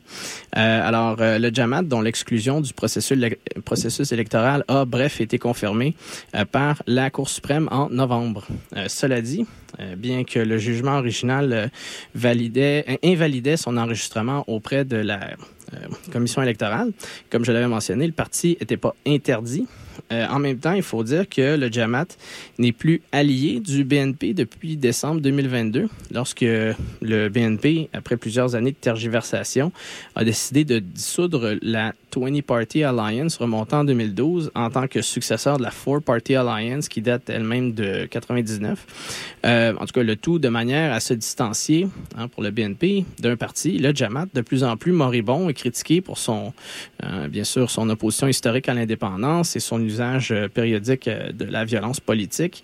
Euh, donc, les deux partis ont par la suite, organ- euh, le Jamaat et le BNP, là, ont par la suite organisé des rassemblements distincts. Euh, sauf que par la suite, euh, plusieurs leaders du BNP ont tenté de, on semble avoir euh, regretté un petit peu leur décision de, de se distancier, euh, puis ont tenté de réparer la relation en vue du grand rassemblement qui s'était tenu le 28 octobre. Et euh, pour faire pression donc euh, sur le gouvernement à avoir cet allié-là, pour faire pression sur le gouvernement Assina euh, dans le contexte électoral. Euh, donc, ce qui a amené éventuellement cette pression-là, euh, ce qui a amené le Jamaat à accepter de participer au blocage de route euh, donc lancé par le BNP, qui avait commencé le 31 octobre. Alors, bon, cette indécision du, BNP sur euh, s'éloigner ou se rapprocher des, islamistes du Jamaat, euh, donc c'est lu par certains analystes comme un dilemme pour s'attirer des soutiens internationaux. Euh, L'alliance avec le Jamaat, euh, qui est en fait la branche bengalais, euh, ben- bangladaise du Jamaat pakistanais, donc a longtemps été une source de tension avec l'Inde, hein, qui présente en conséquence le BNP comme une force elle-même islamiste dangereuse, notamment avec des allégations d'implication de l'alliance BNP-Jamaat dans des activités terroristes, en particulier l'implication présumée d'anciens responsables du BNP dans la fourniture d'armes à des groupes séparatistes basés en Inde, tels que le Front uni de libération de l'Assam. Euh, par contraste, Hassina de la Ligue Awami a résolu des différends de longue date avec l'Inde sur les frontières, le partage de l'eau et le commerce, en plus de coopérer dans la lutte contre le terrorisme et l'extrémisme dans la région, notamment en s'attaquant aux groupes militants anti-indiens qui avaient trouvé refuge en sol bangladais. Euh, L'Inde a en contrepartie soutenu le programme de développement de Hassina, lui a fourni une assistance dans divers secteurs tels que l'énergie, les infrastructures, santé, éducation. Bref, pour certains analystes, se distancier du Jamaat euh, et d'islamistes serait une manière pour le BNP de réduire l'hostilité indienne, euh, mais aussi se rapprocher des Américains. Alors que pour beaucoup d'analystes, les États-Unis euh, priorisent leur relation avec l'Inde dans le contexte géopolitique mondial de compétition avec la Chine, comparé là, à faire pression sur Assina pour la tenue d'élections libres. Alors, bon, tout ça pour dire que si euh, les Indiens euh, donc revoient leur position sur le BNP, euh, ça peut être avantageux aussi dans les relations avec les États-Unis. Euh, bref, euh, l'Inde, tout, en- tout en disant soutenir un processus électoral démocratique aussi, là, a insisté que vraiment les élections bangladaises devaient être vues comme une affaire interne et euh, éviter euh, l'ingérence, notamment des États-Unis, dans euh, ce processus-là, par exemple avec des sanctions. Pourtant, malgré cette position indienne, le gouvernement Assina a bel et bien subi de la pression internationale face à la répression de l'opposition. Les missions étrangères du Canada, du Japon, de la Corée du Sud, l'Australie, Norvège, Royaume-Uni et des États-Unis ont, par exemple, publié une déclaration commune exhortant toutes les parties à s'abstenir de toute violence et à travailler ensemble pour créer les conditions d'une élection libre, équitable et pacifique. Or, certains euh, officiels de la Ligue Awami euh, ont alors menacé de tabasser ou même tuer l'ambassadeur américain au Bangladesh, Peter Haas, qui avait appelé à un dialogue sans précondition pour mener euh, à une désescalade des tensions. Alors bon, euh, la direction du parti et la première ministre Hassina ont condamné ces menaces, euh, mais cette dernière a en tout cas expressément rejeté la possibilité d'un dialogue, qualifiant l'opposition d'assassin, euh, référence à la mort de policiers lors de protestations. Elle a aussi fait référence à l'absence de députation du BNP, dont les sept élus de 2018 ont démissionné en décembre 2022 dans le cadre d'un boycott parlementaire. Donc, je la cite, dialoguer avec qui? Qui est le parti d'opposition? Dans un système parlementaire, le parti d'opposition au sein du Parlement est, la est le véritable parti d'opposition. Les outsiders ne sont pas considérés comme des partis, même pas en Amérique. Euh, a aussi euh, déclaré que l'appel au dialogue lancé par l'ambassadeur américain revenait à demander au président américain Joe Biden de s'entretenir avec l'ancien président Donald Trump. Donc, je la cite, si Joe Biden s'assoit avec Trump pour dialoguer, alors je tiendrai euh, le dialogue avec le BNP. Euh, bon, un argument particulier, mais il faut dire aussi que Hassina a accusé les États-Unis de vouloir faire un changement de régime contre elle. Alors, euh, euh, c'est le c'est la rhétorique, euh, ça pour dire, de, de l'ingérence américaine contre la Ligue Awami et elle-même comme première ministre Hassina. Même son cloche pour Kamrul Islam, membre du présidium de la Ligue Awami au pouvoir, qui a déclaré que les militants du BNP, je cite, ne croient pas au Bangladesh et à la Constitution et n'obéissent pas à la loi et au système judiciaire. Il ne peut y avoir ni compromis ni dialogue avec eux. Alors bon. euh, L'absence de compromis et de dialogue dans une démocratie, ça peut être difficile, là. mais bon, bref. Euh, Kader, secrétaire général de la Ligue Awami, a pour sa part conditionné un dialogue à l'exclusion d'un gouvernement intérimaire neutre pour administrer le scrutin euh, et aussi l'exclusion de tout changement de la commission électorale. Alors, autrement dit, bon, le secrétaire général de la Ligue Awami, euh, qui imposait comme condition pour dialoguer avec l'opposition que l'opposition devait au pré- préalable accepter de laisser tomber ses principales demandes. Alors, euh, voilà, ici, euh, intransigeance quand même assez claire de la part euh, du parti au pouvoir. Euh, puis, ben, de toute façon, là, l'opposition se faisait pas d'illusions et a d'emblée annoncé son intention de boycotter l'élection. Un membre du National Standing Committee qui décide des politiques du BNP, déclarant, je cite, Quel est l'intérêt de participer à ce théâtre? Il n'y a aucun intérêt à participer à des élections qui n'ont aucun sens. La démocratie est morte au Bangladesh. Alors, euh, ici, c'est un... un constat qui fait un peu mal, mais c'est difficile de... Bon, après euh, tout euh, ce que j'ai mentionné concernant la répression du BNP, euh, c'est difficile de ne pas être d'accord, euh, surtout avec aussi euh, les élections de la manière qui sont déroulées en, en 2014 et en 2018. Euh, mais c'est, ça va plus loin que, que vous le pensez. J'en ai encore long à, à- à- dire pour montrer qu'effectivement, la démocratie au Bangladesh, ça se porte plutôt mal. Là.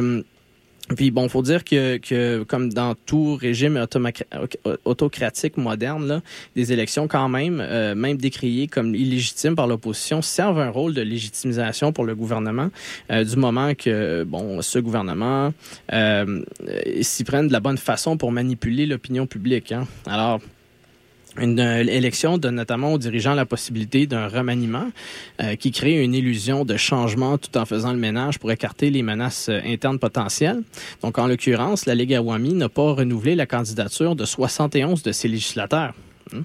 Donc, euh, la guerre de l'information et le discrédit de l'opposition est aussi une stratégie importante pour maintenir la stabilité malgré les élections truquées. Or, le classement mondial de la liberté de la presse de Reporters sans frontières en 2023 classait le Bangladesh, excusez-moi, classait le Bangladesh en 163e position. 11 positions derrière l'Afghanistan sous les talibans. Alors, euh, déjà en 2018, lorsque l'opposition a accepté de participer aux élections, le gouvernement avait bloqué 54 sites d'information pour, euh, vagues, euh, pour des vagues raisons de sécurité nationale et interrompu les services Internet 3G et 4G, empêchant les journalistes de travailler efficacement. Plusieurs d'entre eux ont fait l'objet d'arrestations et d'enquêtes pour avoir dénoncé des irrégularités, en plus d'agressions physiques, le tout générant un climat d'autocensure. Et donc... euh, évidemment des tactiques euh, qui ont continué d'être utilisées, euh, ben, qui, étaient déjà utilisées et qui ont continué de l'être. Euh, puis, fort de l'expérience en la matière au pays, le Comité pour la protection des journalistes, le Committee to Protect Journalists, a publié un guide complet, même pour les journalistes et les agences de presse, en prévision de l'élection de cette année. C'est quand même hallucinant à lire. Là. Euh, ça liste notamment euh, des ressources et des conseils pour leur sécurité physique, mais aussi leur sécurité digitale en matière de harcèlement, de désinformation, de confiscation potentielle de matériel et de surveillance gouvernementale euh, par euh, des logiciels espions. Gypsy euh, Gullian euh, Kaiser du Comité pour la protection des journalistes, justement, et Angelita euh, Bayens, avocate pour RFK Human Rights, soulignent que, je cite, les autorités du Bangladesh soumettent régulièrement les membres de la presse à des détentions arbitraires, à un harcèlement juridique prolongé, à de la surveillance et même à des tortures en détention par l'État en représentant euh, de leur travail. Une impunité, presque totale persiste euh, dans les cas d'assassinat, d'enlèvement et de violence à l'encontre des membres de la presse. Euh, bon, il serait ici euh, laborieux de dresser la liste, là, mais on peut souligner que des dizaines de journalistes ont été attaqués physiquement en couvrant les manifestations des derniers mois, incluant une trentaine de journalistes le 28 octobre, qui étaient à la cible à la fois de militants de la Ligue Awami au pouvoir, mais aussi de l'opposition et de la police. On peut aussi mentionner le journaliste Golam Rabani Nadim, battu à mort en juin en représailles à une série d'articles sur un homme politique local et un dirigeant régional du parti euh, au pouvoir. Des correspondants de l'un des plus importants euh, quotidiens du pays, euh, Protom Allo, ont été la cible d'arrestations arbitraires. Donc, euh, on note euh, par exemple Rosina Islam en 2021 en représailles un reportage sur la corruption au gouvernement. Il y a aussi euh, Shamsou Zaman Shams en mars 2023 en représailles à des critiques sur l'inflation. Shams a été arrêté deux heures après la formulation d'une plainte d'un dirigeant de l'aile jeunesse de la Ligue Awami et euh, par la suite, la première ministre Assina l'a qualifié d'ennemi du peuple. Hein? Donc le- le- la bonne vieille rhétorique. Euh, Shams et euh, Mathieu Raman, euh, rédacteur en chef de Protomalo, euh, comparaissent régulièrement devant les tribunaux, euh, comme beaucoup de leurs collègues d'ailleurs, dans le cadre de procédures engagées au titre de la loi sur la sécurité numérique, donc le Digital Security Act, le DSA, législation qui criminalisait plusieurs forces de euh, formes, dis-je, de liberté d'expression en ligne. Plus de 400 affaires ont été déposées contre des journalistes depuis sa promulgation en 2018 sur le Center for, euh, selon, le Center for Government Studies basé à Dhaka, la capitale des journalistes faisant l'objet d'enquêtes sous euh, le Digi- Digital Security Act ont allégué des actes de torture et des disparitions forcées. Euh, même des membres de familles de journalistes exilés ont été ciblés en vertu de la loi dans un effort apparent de museler des reportages critiques provenant de l'étranger. Hein?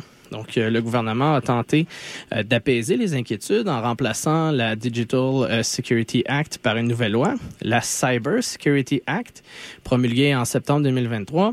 Mais la nouvelle législation reprend euh, pour l'essentiel les sections répressives de la Digital Security Act et les affaires criminelles entamées sous cette dernière n'ont pas été retirées euh, malgré le passage de la nouvelle loi, ce qui inclut non seulement des affaires visant des journalistes, mais aussi des académiques, des écrivains, des étudiants et des activistes utilisant les réseaux sociaux pour critiquer le gouvernement. Euh, mais pas seulement, là, en fait, le tout va euh, plutôt loin en matière de censure. Euh, bon, au niveau académique, par exemple, l'Université de Dhaka a annulé une discussion sur euh, des changements récents au curriculum national en décembre, les panélistes étant soupçonnés de vouloir discuter d'éléments qualifiés de anti-gouvernement. Il faut aussi mentionner que le père fondateur du pays, hein, le père de la première ministre Assina, est carrément immunisé de toute critique. Parce que critiquer Mujib, c'est euh, passible de 50 prisons et d'une amende de 90 000 en vertu de la nouvelle loi sur la cybersécurité. Euh, Arild Engelselrud de l'Université de Oslo qualifie la position actuelle de Mujib de figure sacralisée dans le cadre d'un culte ou d'une religion civile, au point que, par exemple, les enfants bangladais sont obligés de participer à des compétitions annuelles, hein, des dissertations, dessins, etc., sur la vie et les contributions de Mujib. Euh, puis les gagnants gagnent des livres sur euh, sa personne. Alors, euh, construction d'une espèce de, euh, de, de culte de la personnalité pour une figure qui, bon, qui, qui, qui, n'est plus vivante, mais dont... ben, la, fille reste au pouvoir depuis 2009. Euh, dans ce contexte, la place des réseaux sociaux est, importante, euh, bien sûr, par rapport à, toute la question de la liberté d'expression. Euh, surtout Facebook, qui rejoint 93% des usagers de médias sociaux au Bangladesh. Puis, bon, il y a quelques 50 millions de Bangladais qui utilisent les réseaux sociaux, en particulier, évidemment, les jeunes. Euh, puis, ben, justement, il y a un sondage récurrent, Youth Matters Survey, euh, publié cette année en novembre, qui euh, souligne que 71,5% euh, des jeunes interrogés ont déclaré ne pas se tenir, se sentir en sécurité euh, lorsque ben ils expriment euh, des opinions en public. Donc, euh, puis justement, euh, plusieurs, comme je l'ai mentionné, ont été incarcérés sous la Digital Security Act.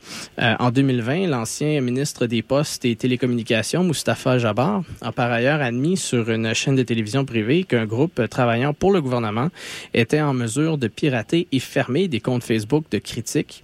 Euh, ceci s'ajoute aux campagnes de harcèlement en ligne de critiques et de journalistes, ainsi qu'aux campagnes de désinformation. hein.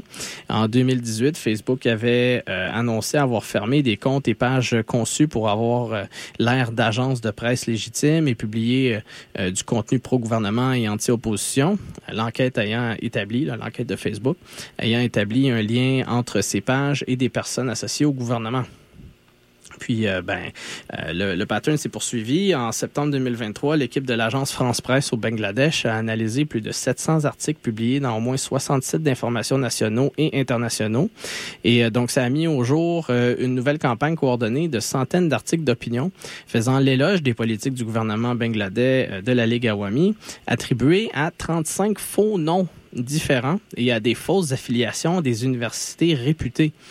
Euh, alors, euh, en fait, ce qui, ce qui fait un petit peu peur ici, c'est que certains de ces articles ont même été cités dans d'autres publications plus réputées, comme Foreign Policy, le Bangkok Post et la Australian Institute of International Affairs. Euh, un des membres de l'équipe a fait euh, donc euh, de de l'équipe de l'agence France Presse, euh, a fait remarquer que si l'opposition participe aussi aux efforts de désinformation, c'est le parti au pouvoir et ses associés qui euh, y investissent le plus. Euh, selon aussi un article d'investigation publié récemment dans le Financial Times, l'intelligence artificielle est de plus en plus utilisée de manière à attaquer le BNP et les États-Unis. Par exemple, une vidéo deepfake montrait le fils de la leader d'opposition en train de suggérer à son parti, le BNP, de ne pas parler de la situation à Gaza pour ne pas contrarier les Américains. Euh, position visant donc à discréditer euh, le BNP. Au Bangladesh, un pays musulman où l'opinion publique est très solidaire des Palestiniens. Mais bon, voilà, c'était un deepfake. Euh, une autre vidéo euh, mettait en scène un euh, présentateur de nouvelles accusant les Américains d'interférer dans les élections bangladaises et de causer la violence politique. L'avatar utilisé pour le présentateur de nouvelles était celui qui apparaissait dans le contenu promotionnel de la compagnie d'intelligence artificielle utilisée, HeyGen. Donc, voilà, un, généra- un- un de vidéos euh, d'intelligence artificielle basé au- à, Los Angeles. Euh, or, bien que la technologie reste expérimentale en ce qui concerne les deepfakes et parfois, euh, faut le dire, de médiocre qualité, les vidéos générées gagnent quand même en popularité et ce, même lorsque les plateformes ajoutent un avertissement de contenu manipulé. Il y a par ailleurs un manque d'outils fiables de détection de ce genre de contenu-là. Les outils disponibles sur le marché étant en fait particulièrement inefficaces pour identifier les contenus dans une langue autre que l'anglais. Et ça, il faut souligner, sur les réseaux sociaux, c'est un problème qui touche plus généralement toute la modération dans vraiment beaucoup de pays où il y a beaucoup de, diversité linguistique. Euh, donc, euh, ceci ouvre d'ailleurs la porte à une utilisation inverse. hein. Les politiciens euh, peuvent discréditer des informations gênantes en les rejetant comme, comme étant des contenus manipulés ou des deepfakes. Hein, donc, par exemple, un, enregistrement audio qui, sort, qui est compromettant, ah, c'est un fake. Donc, euh, d'une manière ou d'une autre, la désinformation arrive à son objectif, soit semer la confusion et donner une légitimité potentielle au narratif utilisé, en l'occurrence par le gouvernement. Alors, euh, bon, euh, évidemment, c'est pas euh, les seules stratégies assez particulières utilisées par la Ligue Awami dans le contexte électoral. Donc, après la, une petite pause musicale, je vais revenir pour un dernier segment et là, on pourra explorer quand même... Qu'est-ce que la Ligue Awami a fait dans le cadre euh, de l'organisation de l'élection comme telle? Euh, c'est quand même pas mal intéressant. Alors bon, bref, on revient là-dessus. Euh, Le tout sur les ondes de CISM. Vous êtes à l'écoute d'À l'horizon.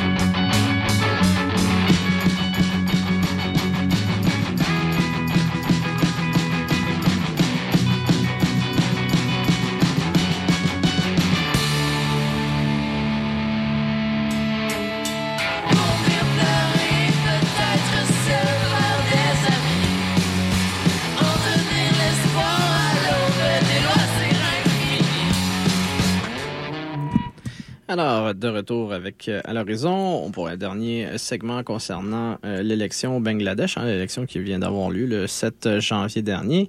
Et euh, ben j'ai mentionné hein, euh, donc euh, dans le dernier segment tout ce qui était ben en fait, euh, les euh, manières que euh, il y, a, toute cette répression hein, qu'il y avait contre les deux principaux partis d'opposition, le, le Parti na- nationaliste Bang- du Bangladesh, donc le BNP, et aussi contre les islamistes du Jamaat et Islami.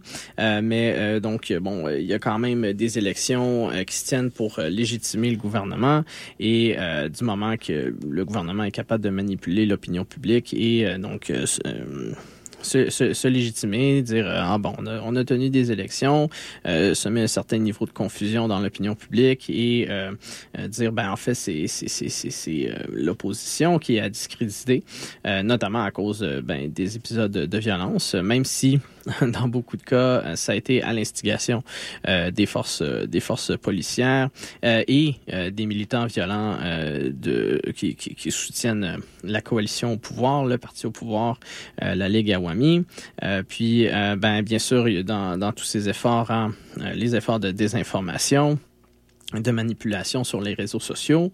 Euh, mais euh, ben, malgré euh, tout ça, hein, répression, effort de contrôle d'information, le parti au pouvoir a quand même besoin d'éviter que le taux de participation d'une élection soit trop bas hein, que l'élection paraisse décidée d'avance. Euh, surtout qu'un taux de participation particulièrement bas avait été utilisé par la Ligue Awami, justement, qui maintenant est au pouvoir. Mais à l'époque, elle était dans l'opposition, mais ça avait été utilisé à l'époque qu'elle était dans l'opposition pour dénoncer l'élection de 96. Euh, et à ce moment-là, ben, c'était un taux de participation environnement les 20 environnant les 20 là, et euh, les euh, manifestations euh, quand même massives et violentes euh, avaient réussi à forcer Khaleda Zia du BNP à démissionner et laisser sa place à un gouvernement intérimaire neutre pour tenir un nouveau scrutin qui a été remporté par l'opposition de l'époque, la Ligue Awami. En fait, c'est le résultat exact que le BNP aujourd'hui qui se retrouve dans l'opposition cherche à obtenir, c'est-à-dire un gouvernement intérimaire, euh, cherchait à obtenir un, gouvernement intérimaire neutre. Alors, euh, le taux de participation, tout ça pour dire, il y a quand même une euh, une pertinence ici.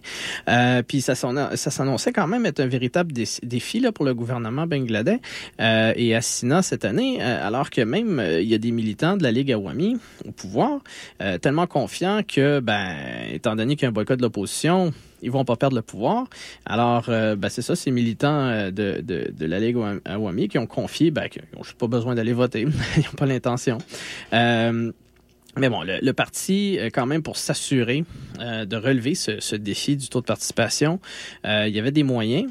Euh, Ali Riaz, président du American Institute of Bangladesh Studies, souligne que, je cite, il est apparu clairement que pour atteindre ses objectifs, le parti au pouvoir utilise sans retenue les appareils de l'État, tels que l'administration civile, les forces de l'ordre, les services de renseignement et le pouvoir judiciaire.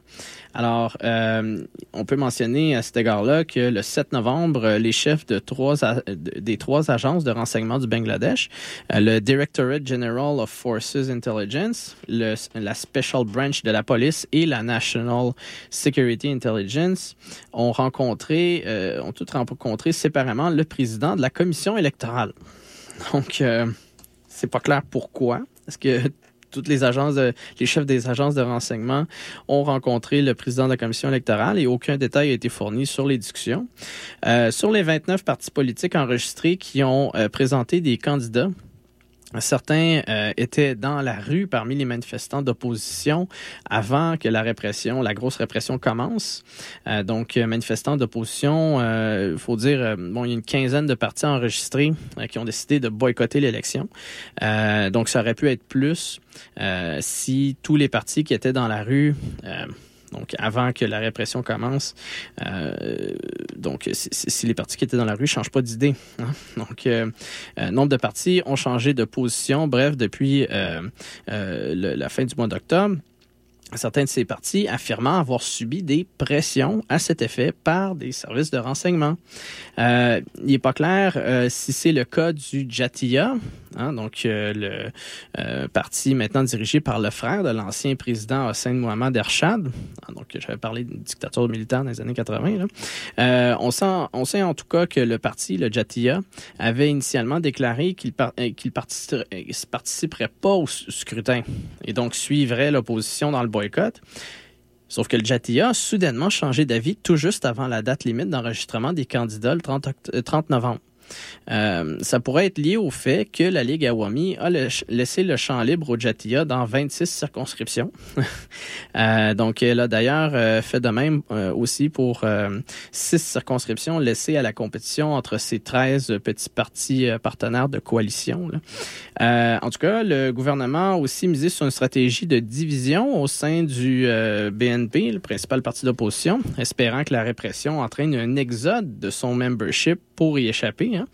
Donc, euh, un reportage du quotidien local, euh, Manab Zamin, indiquait que les dirigeants du BNP emprisonnés euh, se sont vus proposer diverses options, notamment l'annulation des poursuites engagées contre eux et de grosses sommes d'argent pour les inciter à participer à l'élection.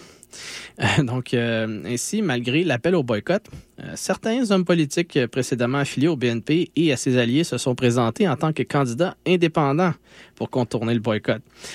Exemple frappant, euh, Shahjahan Omar, vice-président du BNP arrêté le 4 novembre dans une affaire d'incendie criminel, a été libéré le 29 novembre et a rejoint la Ligue Awami tout juste à temps pour devenir l'un de ses candidats, en libéré le 30 novembre, le, euh, le, le 29 novembre. Le 30 novembre, rejoint la Ligue Awami et ça donne que ben ça donne que le 30 novembre c'était la date limite pour en- s'enregistrer comme candidat. Hein? Alors euh, par ailleurs euh, la commission électorale, qui a ignoré les demandes de certains partis politiques ayant une présence significative au niveau national, euh, a bon, c'est ça, a, ignoré ça et euh, par contre, en même temps, a donné le feu vert à des partis peu connus, eux, euh, créés avec le soutien des agences de renseignement pour attirer des transfuges du BNP, euh, pour donner l'impression que ce dernier se fragmente avec de ses membres qui participent donc aux élections malgré le boycott, encore une fois, mais là, pas comme indépendant, mais comme membre d'autres partis. Donc, pour donner une, espèce de d'illusion qu'il y a y avait une pluralité avec bon une compétition dans l'élection. Euh, ces partis correspondent au euh, Trinamool BNP, au euh, Bangladesh Nationalist Movement, plutôt que Bangladesh Nationalist Party, et aussi du Bangladesh Supreme Party. Alors, tous des noms qui sont un petit peu pas très loin, là, du- surtout avec les, euh, acronymes du BNP, hein, peut-être pour euh, euh, amener une certaine confusion parmi l'opinion publique, encore une fois.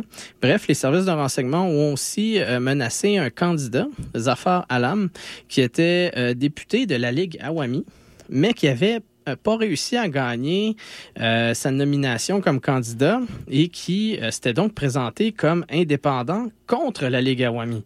Hein, donc, voilà, un, législateur, il essaye de euh, se, faire de, de redevenir candidat pour euh, euh, pouvoir essayer de se faire réélire. Bon, il réussit pas à devenir candidat, alors il se présente comme indépendant contre son parti et là ben, il reçoit des menaces des services de renseignement pour qu'il se retire de la course. la commission électorale a déclaré avoir reçu une plainte d'une quinzaine de représentants euh, de la circonscription euh, touchés par l'affaire et qu'elle l'examinerait. Mais euh, bon, est-ce que la commission électorale allait réellement examiner ça euh, dans le contexte où il y a eu ces rencontres avec les services de renseignement? Alors ici, on est un petit peu laissé dans, l'obscurité. Il faut dire cependant que ce cas est particulier là, concernant Zafar Alam, parce qu'en fait, au contraire, pour faire augmenter la quantité de luttes compétitives, pour faire apparaître l'élection comme étant pas justement décidée d'avance, la Ligue Awami a encouragé ses membres qui n'ont pas eu de nomination comme candidat à se présenter comme candidats indépendants. Alors, sur 263 circonscriptions dans lesquelles la Ligue Awami a présenté des candidats, euh, quelques 90 de ces circonscriptions impliquaient une compétition entre plusieurs membres différents de la Ligue Awami. Euh, sur près de 2000 candidats compétitionnant pour les 300 circonscriptions, 436 candidats étaient indépendants, dont pour beaucoup des membres de la Ligue Awami, ce qui incluait une trentaine de ces législateurs sortants. Qui, voilà, des, législateurs sortants de la ligne Awami qui n'ont pas obtenu euh, de candidature alors qu'ils se sont présentés comme indépendants. Euh, alors, faisant compétition dans beaucoup de cas contre euh, certains de leurs co- d'autres collègues de la Ligue Awami. Alors, euh, s'adressant aux membres qui avaient brigué une nomination comme candidat, la première ministre Assina, présidente de la Ligue Awami, a mis en garde que les candidats qui remporteraient leurs élections sans compétition seraient disciplinés, exigeant explicitement qu'au moins un candidat indépendant, mais membre de la Ligue Awami, se présente dans les circonscriptions où un seul candidat officiel de la Ligue Awami était enregistré. Euh, donc euh, voilà, il faut euh, d'ailleurs mentionner ici que les candidats soi-disant indépendants, quoique membres de la Ligue Awami, n'étaient pas indépendants du tout. Donc plusieurs sources ont indiqué que ceux qui souhaitaient se présenter comme indépendants, en- mais alors qu'ils étaient membres de la Ligue Awami, avaient besoin du feu vert du parti pour le faire. Alors, autrement dit, le parti pouvait choisir non seulement le candidat officiel du parti dans telle circonscription, mais aussi euh, quel candidat euh, de son membership pourrait apparaître dans cette circonscription en tant que candidat indépendant. Alors, c'est un petit peu comme si le, le, le, le parti au pouvoir euh, décide à la fois, bon, candidat officiel, candidat d'opposition.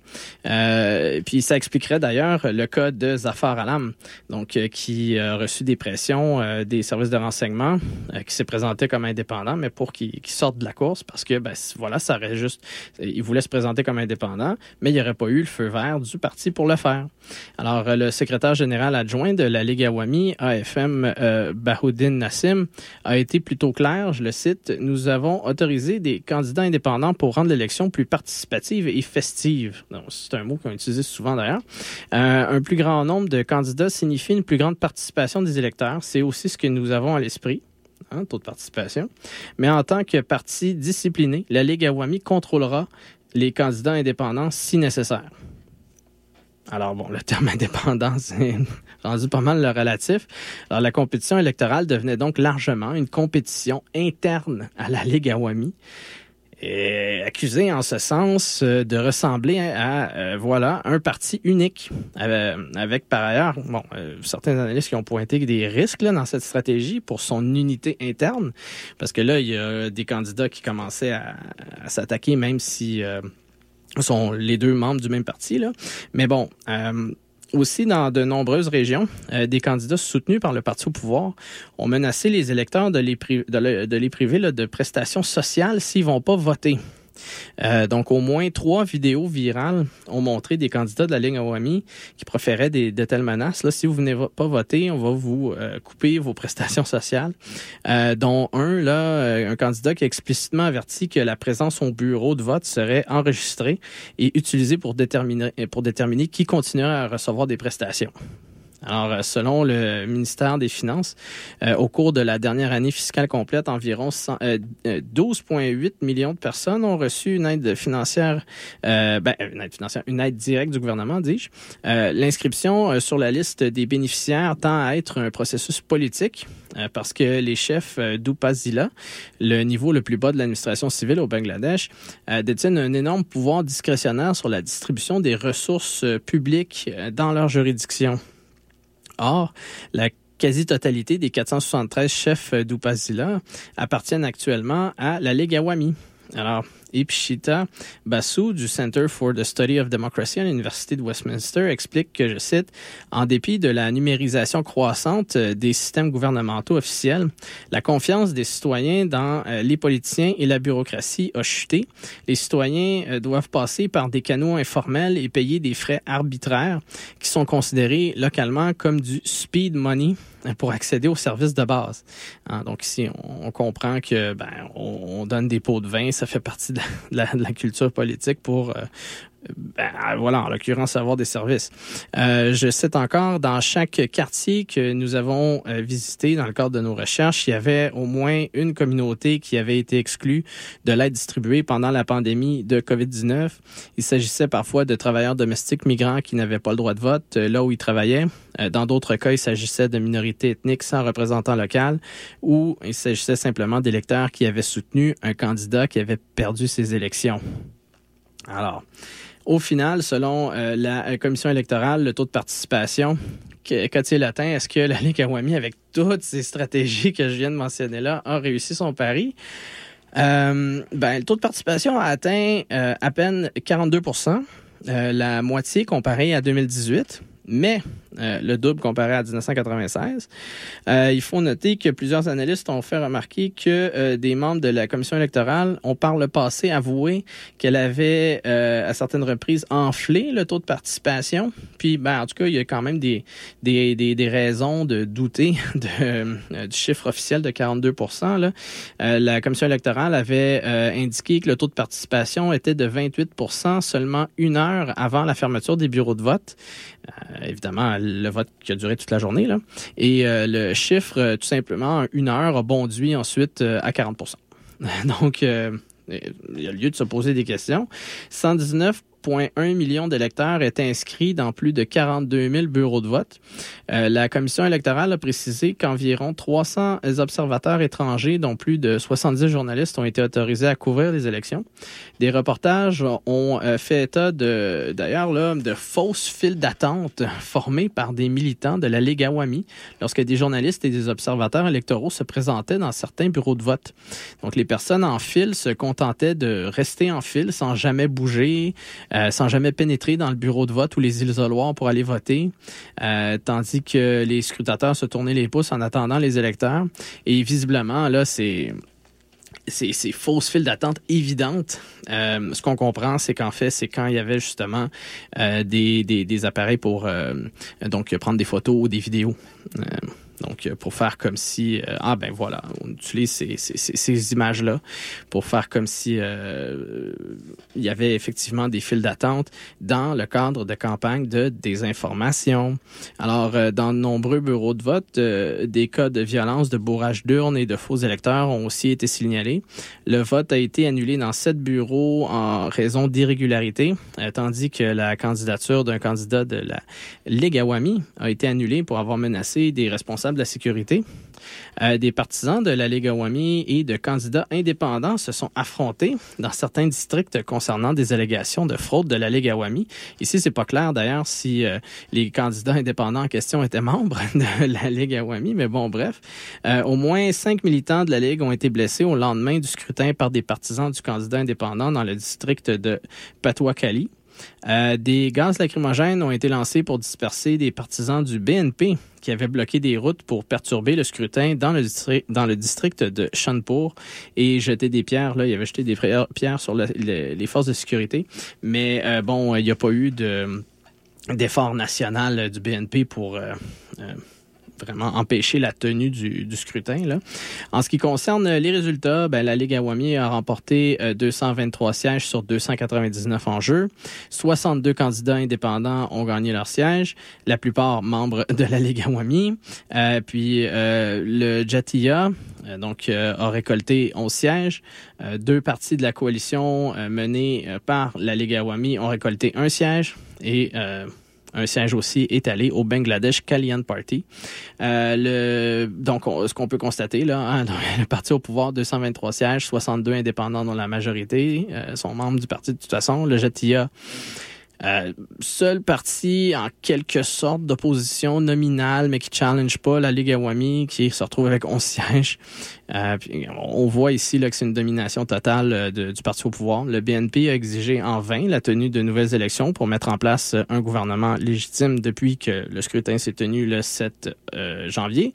D'ailleurs, là, seulement quelques jours après le scrutin, le 11 janvier, la première ministre Assina a prêté serment pour un quatrième mandat consécutif, accompagné de 36 membres de son cabinet. Euh, La première ministre a minimisé le boycott de l'opposition et déclaré euh, que son objectif principal pour les cinq prochaines années est de relancer l'économie, mise à mal par l'inflation et donc l'augmentation euh, des coûts d'importation en énergie et en nourriture, ce qui a fait fondre les réserves de devises étrangères à un niveau équivalent à moins de trois mois d'importation. L'économiste Jyoti Raman fait remarquer que la situation pourrait générer un cercle vicieux de manifestations hein, sur le coût de la vie et donc la montée du risque pour les investisseurs avec un impact sur les exportations menant euh, à une nouvelle hausse des prix et donc des manifestations. Euh, puis, ben, euh, évidemment, la question de que j'avais mentionné un petit peu plus tôt là sur les conditions de travail dans le secteur du vêtement au Bangladesh. Ben ça, ça a été, euh, ça n'a pas été entièrement réglé là. Euh, ça a été réglé à travers essentiellement de la répression. Euh, donc euh, c'est sûr que s'il y a encore euh, des, des enjeux économiques qui, qui s'aggravent en particulier dans le secteur, ben euh, les chances qu'il y ait encore un mouvement social, des, des, des grèves ou des, des manifestations, potentiellement même de la violence, ça existe. Aussi, une autre économiste, des Debapriya euh, Bhattacharya a pour sa part mis l'accent sur les besoins en soutien budgétaire du Bangladesh au-delà euh, du euh, 4,7 euh, milliards de dollars euh, du FMI pour financer les euh, dettes d'importation en souffrance et euh, bon euh, soutenir le, Bangladesh par rapport à son problème en, en réserve de change. Puis bon, voilà, malgré une longue période de croissance soutenue du PIB et d'amélioration des indicateurs sociaux, et bien que selon un sondage euh, euh, du euh, mois d'avril 2023, euh, 70% des Bangladais estimaient que Hassina faisait un bon travail. Mais quand même, en même temps, pour la première fois depuis 2014, une majorité estime quand même que le pays va dans la mauvaise direction, surtout vu l'inflation. Euh, un sondage euh, du mois d'août euh, indiquait aussi euh, que seulement un quart des, euh, des, euh, des répondants estimaient que le pays allait dans la bonne direction, économiquement parlant. Euh, Sohela euh, euh, du Institute of Development Studies à l'University of Sussex explique que, je cite, les citadins pauvres, les ouvriers, les personnes employées de manière informelle et la classe moyenne représentent toute la pression, ressentent toute la pression économique. Euh, selon les recherches, les économies, les biens et les réseaux de soutien de nombreuses personnes ont été épuisés par la mauvaise passe. Les gens sont inquiets. Alors, chaque branche de gouvernement aussi euh, étant euh, déjà profondément politisée et dirigée par des personnes fidèles au, gouvernement, euh, euh, ben il reste euh, peu de responsabilités politiques au sein de la bureaucratie. Euh, donc, euh, ça risque de rendre compliqué euh, certaines réformes au niveau euh, fiscal, Euh, donc euh, des subventions euh, euh, par rapport aussi au- à des droits de douane. Euh, ça peut être, euh, ça peut les compliquer et donc euh, compliquer euh, d'autant la, la situation euh, économique pour le pays. Euh, et donc, euh, le- d'ailleurs, il y a aussi une question de remboursement de nombreux prêts coûteux destinés à financer des méga projets controversés euh, dans le dans le pays qui, qui, qui va commencer là. Donc, le ratio impôt-PIB, selon les économistes, va devoir augmenter, tandis que les banques locales vont probablement devoir recouvrer des, créances douteuses. Euh, donc, tout ça pour dire qu'ici, ça, ça va être aussi des, éléments qui risquent d'être un petit peu compliqués, étant donné euh, la mainmise de- des, élites sur euh, l'appareil du pouvoir à travers la Ligue Awami, puis qui, monopolise le pouvoir depuis euh, 2009.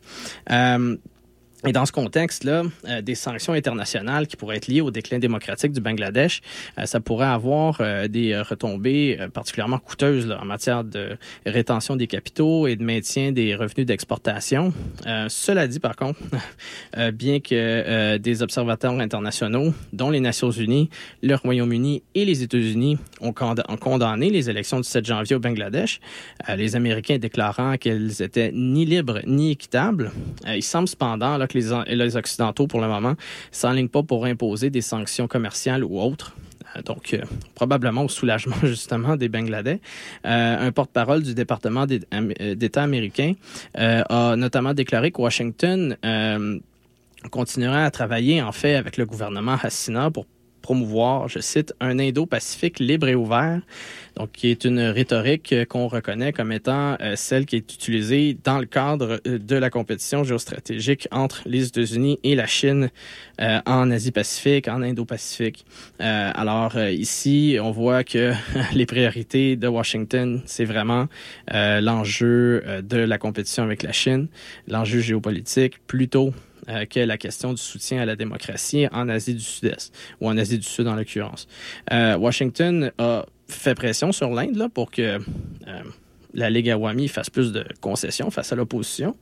Mais comme je l'ai mentionné plus tôt, le gouvernement indien, euh, si euh, il a commencé à sonder le gouvernement bangladais en douceur, ben, il a quand même mis en garde les Américains que l'enjeu et off-limits, c'est un enjeu, c'est une affaire interne au Bangladesh. Euh, puis bon, euh, pas besoin de mentionner aussi euh, la Chine et la Russie qui ont que faire des, enjeux de démocratie. Et quand je mentionnais aussi des, questions de méga-projets et de, euh, de dette, là, ben évidemment, donc la, la, Russie et la Chine qui sont investis au Bangladesh. et bon, bref. C'est euh, ce que je voulais discuter euh, ce matin en ce qui concerne euh, l'élection qui a eu lieu au début de l'année au Bangladesh. Et donc, j'espère que vous avez apprécié cette nouvelle émission de l'émission À l'horizon, deux heures d'actualité internationale et d'enjeux internationaux, comme à tous les mardis matins entre 7h et 9h sur les ondes du 89.3 FM. Alors, vous pouvez consulter... donc, les différentes émissions euh, qui ont été produites euh, dernièrement. Celle-ci même, ça va être tout être sur, sur le site de CISM, CISM893.ca. Alors, euh, encore une fois, merci d'avoir été des nôtres. À la semaine prochaine. Anthony Labbé au micro. Vive la radio libre et indépendante.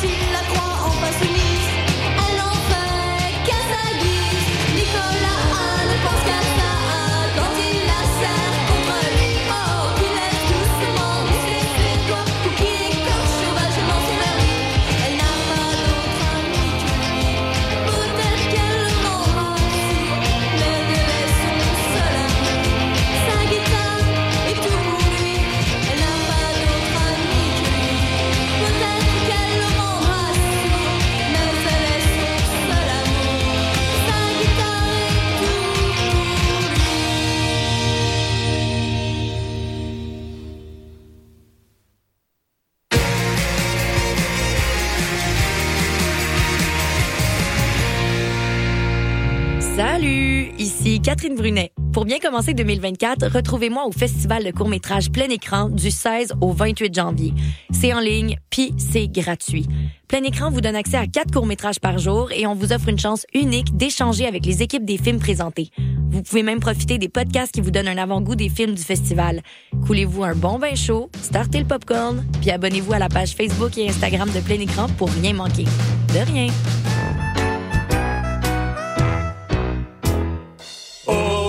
Chant des sirènes, au chant des sirènes, au soleil, sous la pluie, tous les dimanches après-midi, il y a tout ce que vous voulez au chant des sirènes. Le chant des sirènes, tous les dimanches 14h à CISM.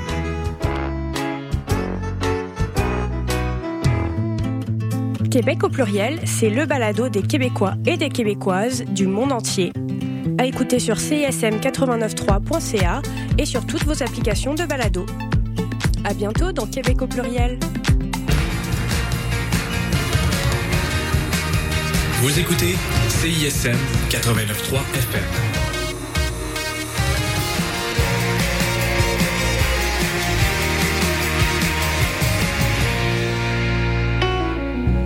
Vous écoutez le Mix 25 sur les ondes de CISM 89,3 FM.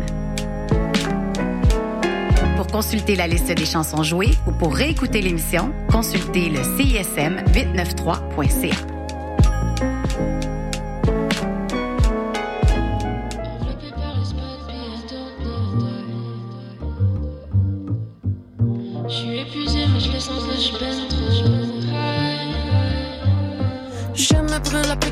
comme le Burning Man dans mes veines. Y'a beaucoup trop de morning blend. Vodka soda puis c'est parti, j'suis vraiment bien dans mon hoodie. Zéro j'ai rien à perdre, j'suis pas jolie pis pas. J'ai besoin d'espace, 4 mètres minimum. Tu peux m'aimer à distance sur ton téléphone.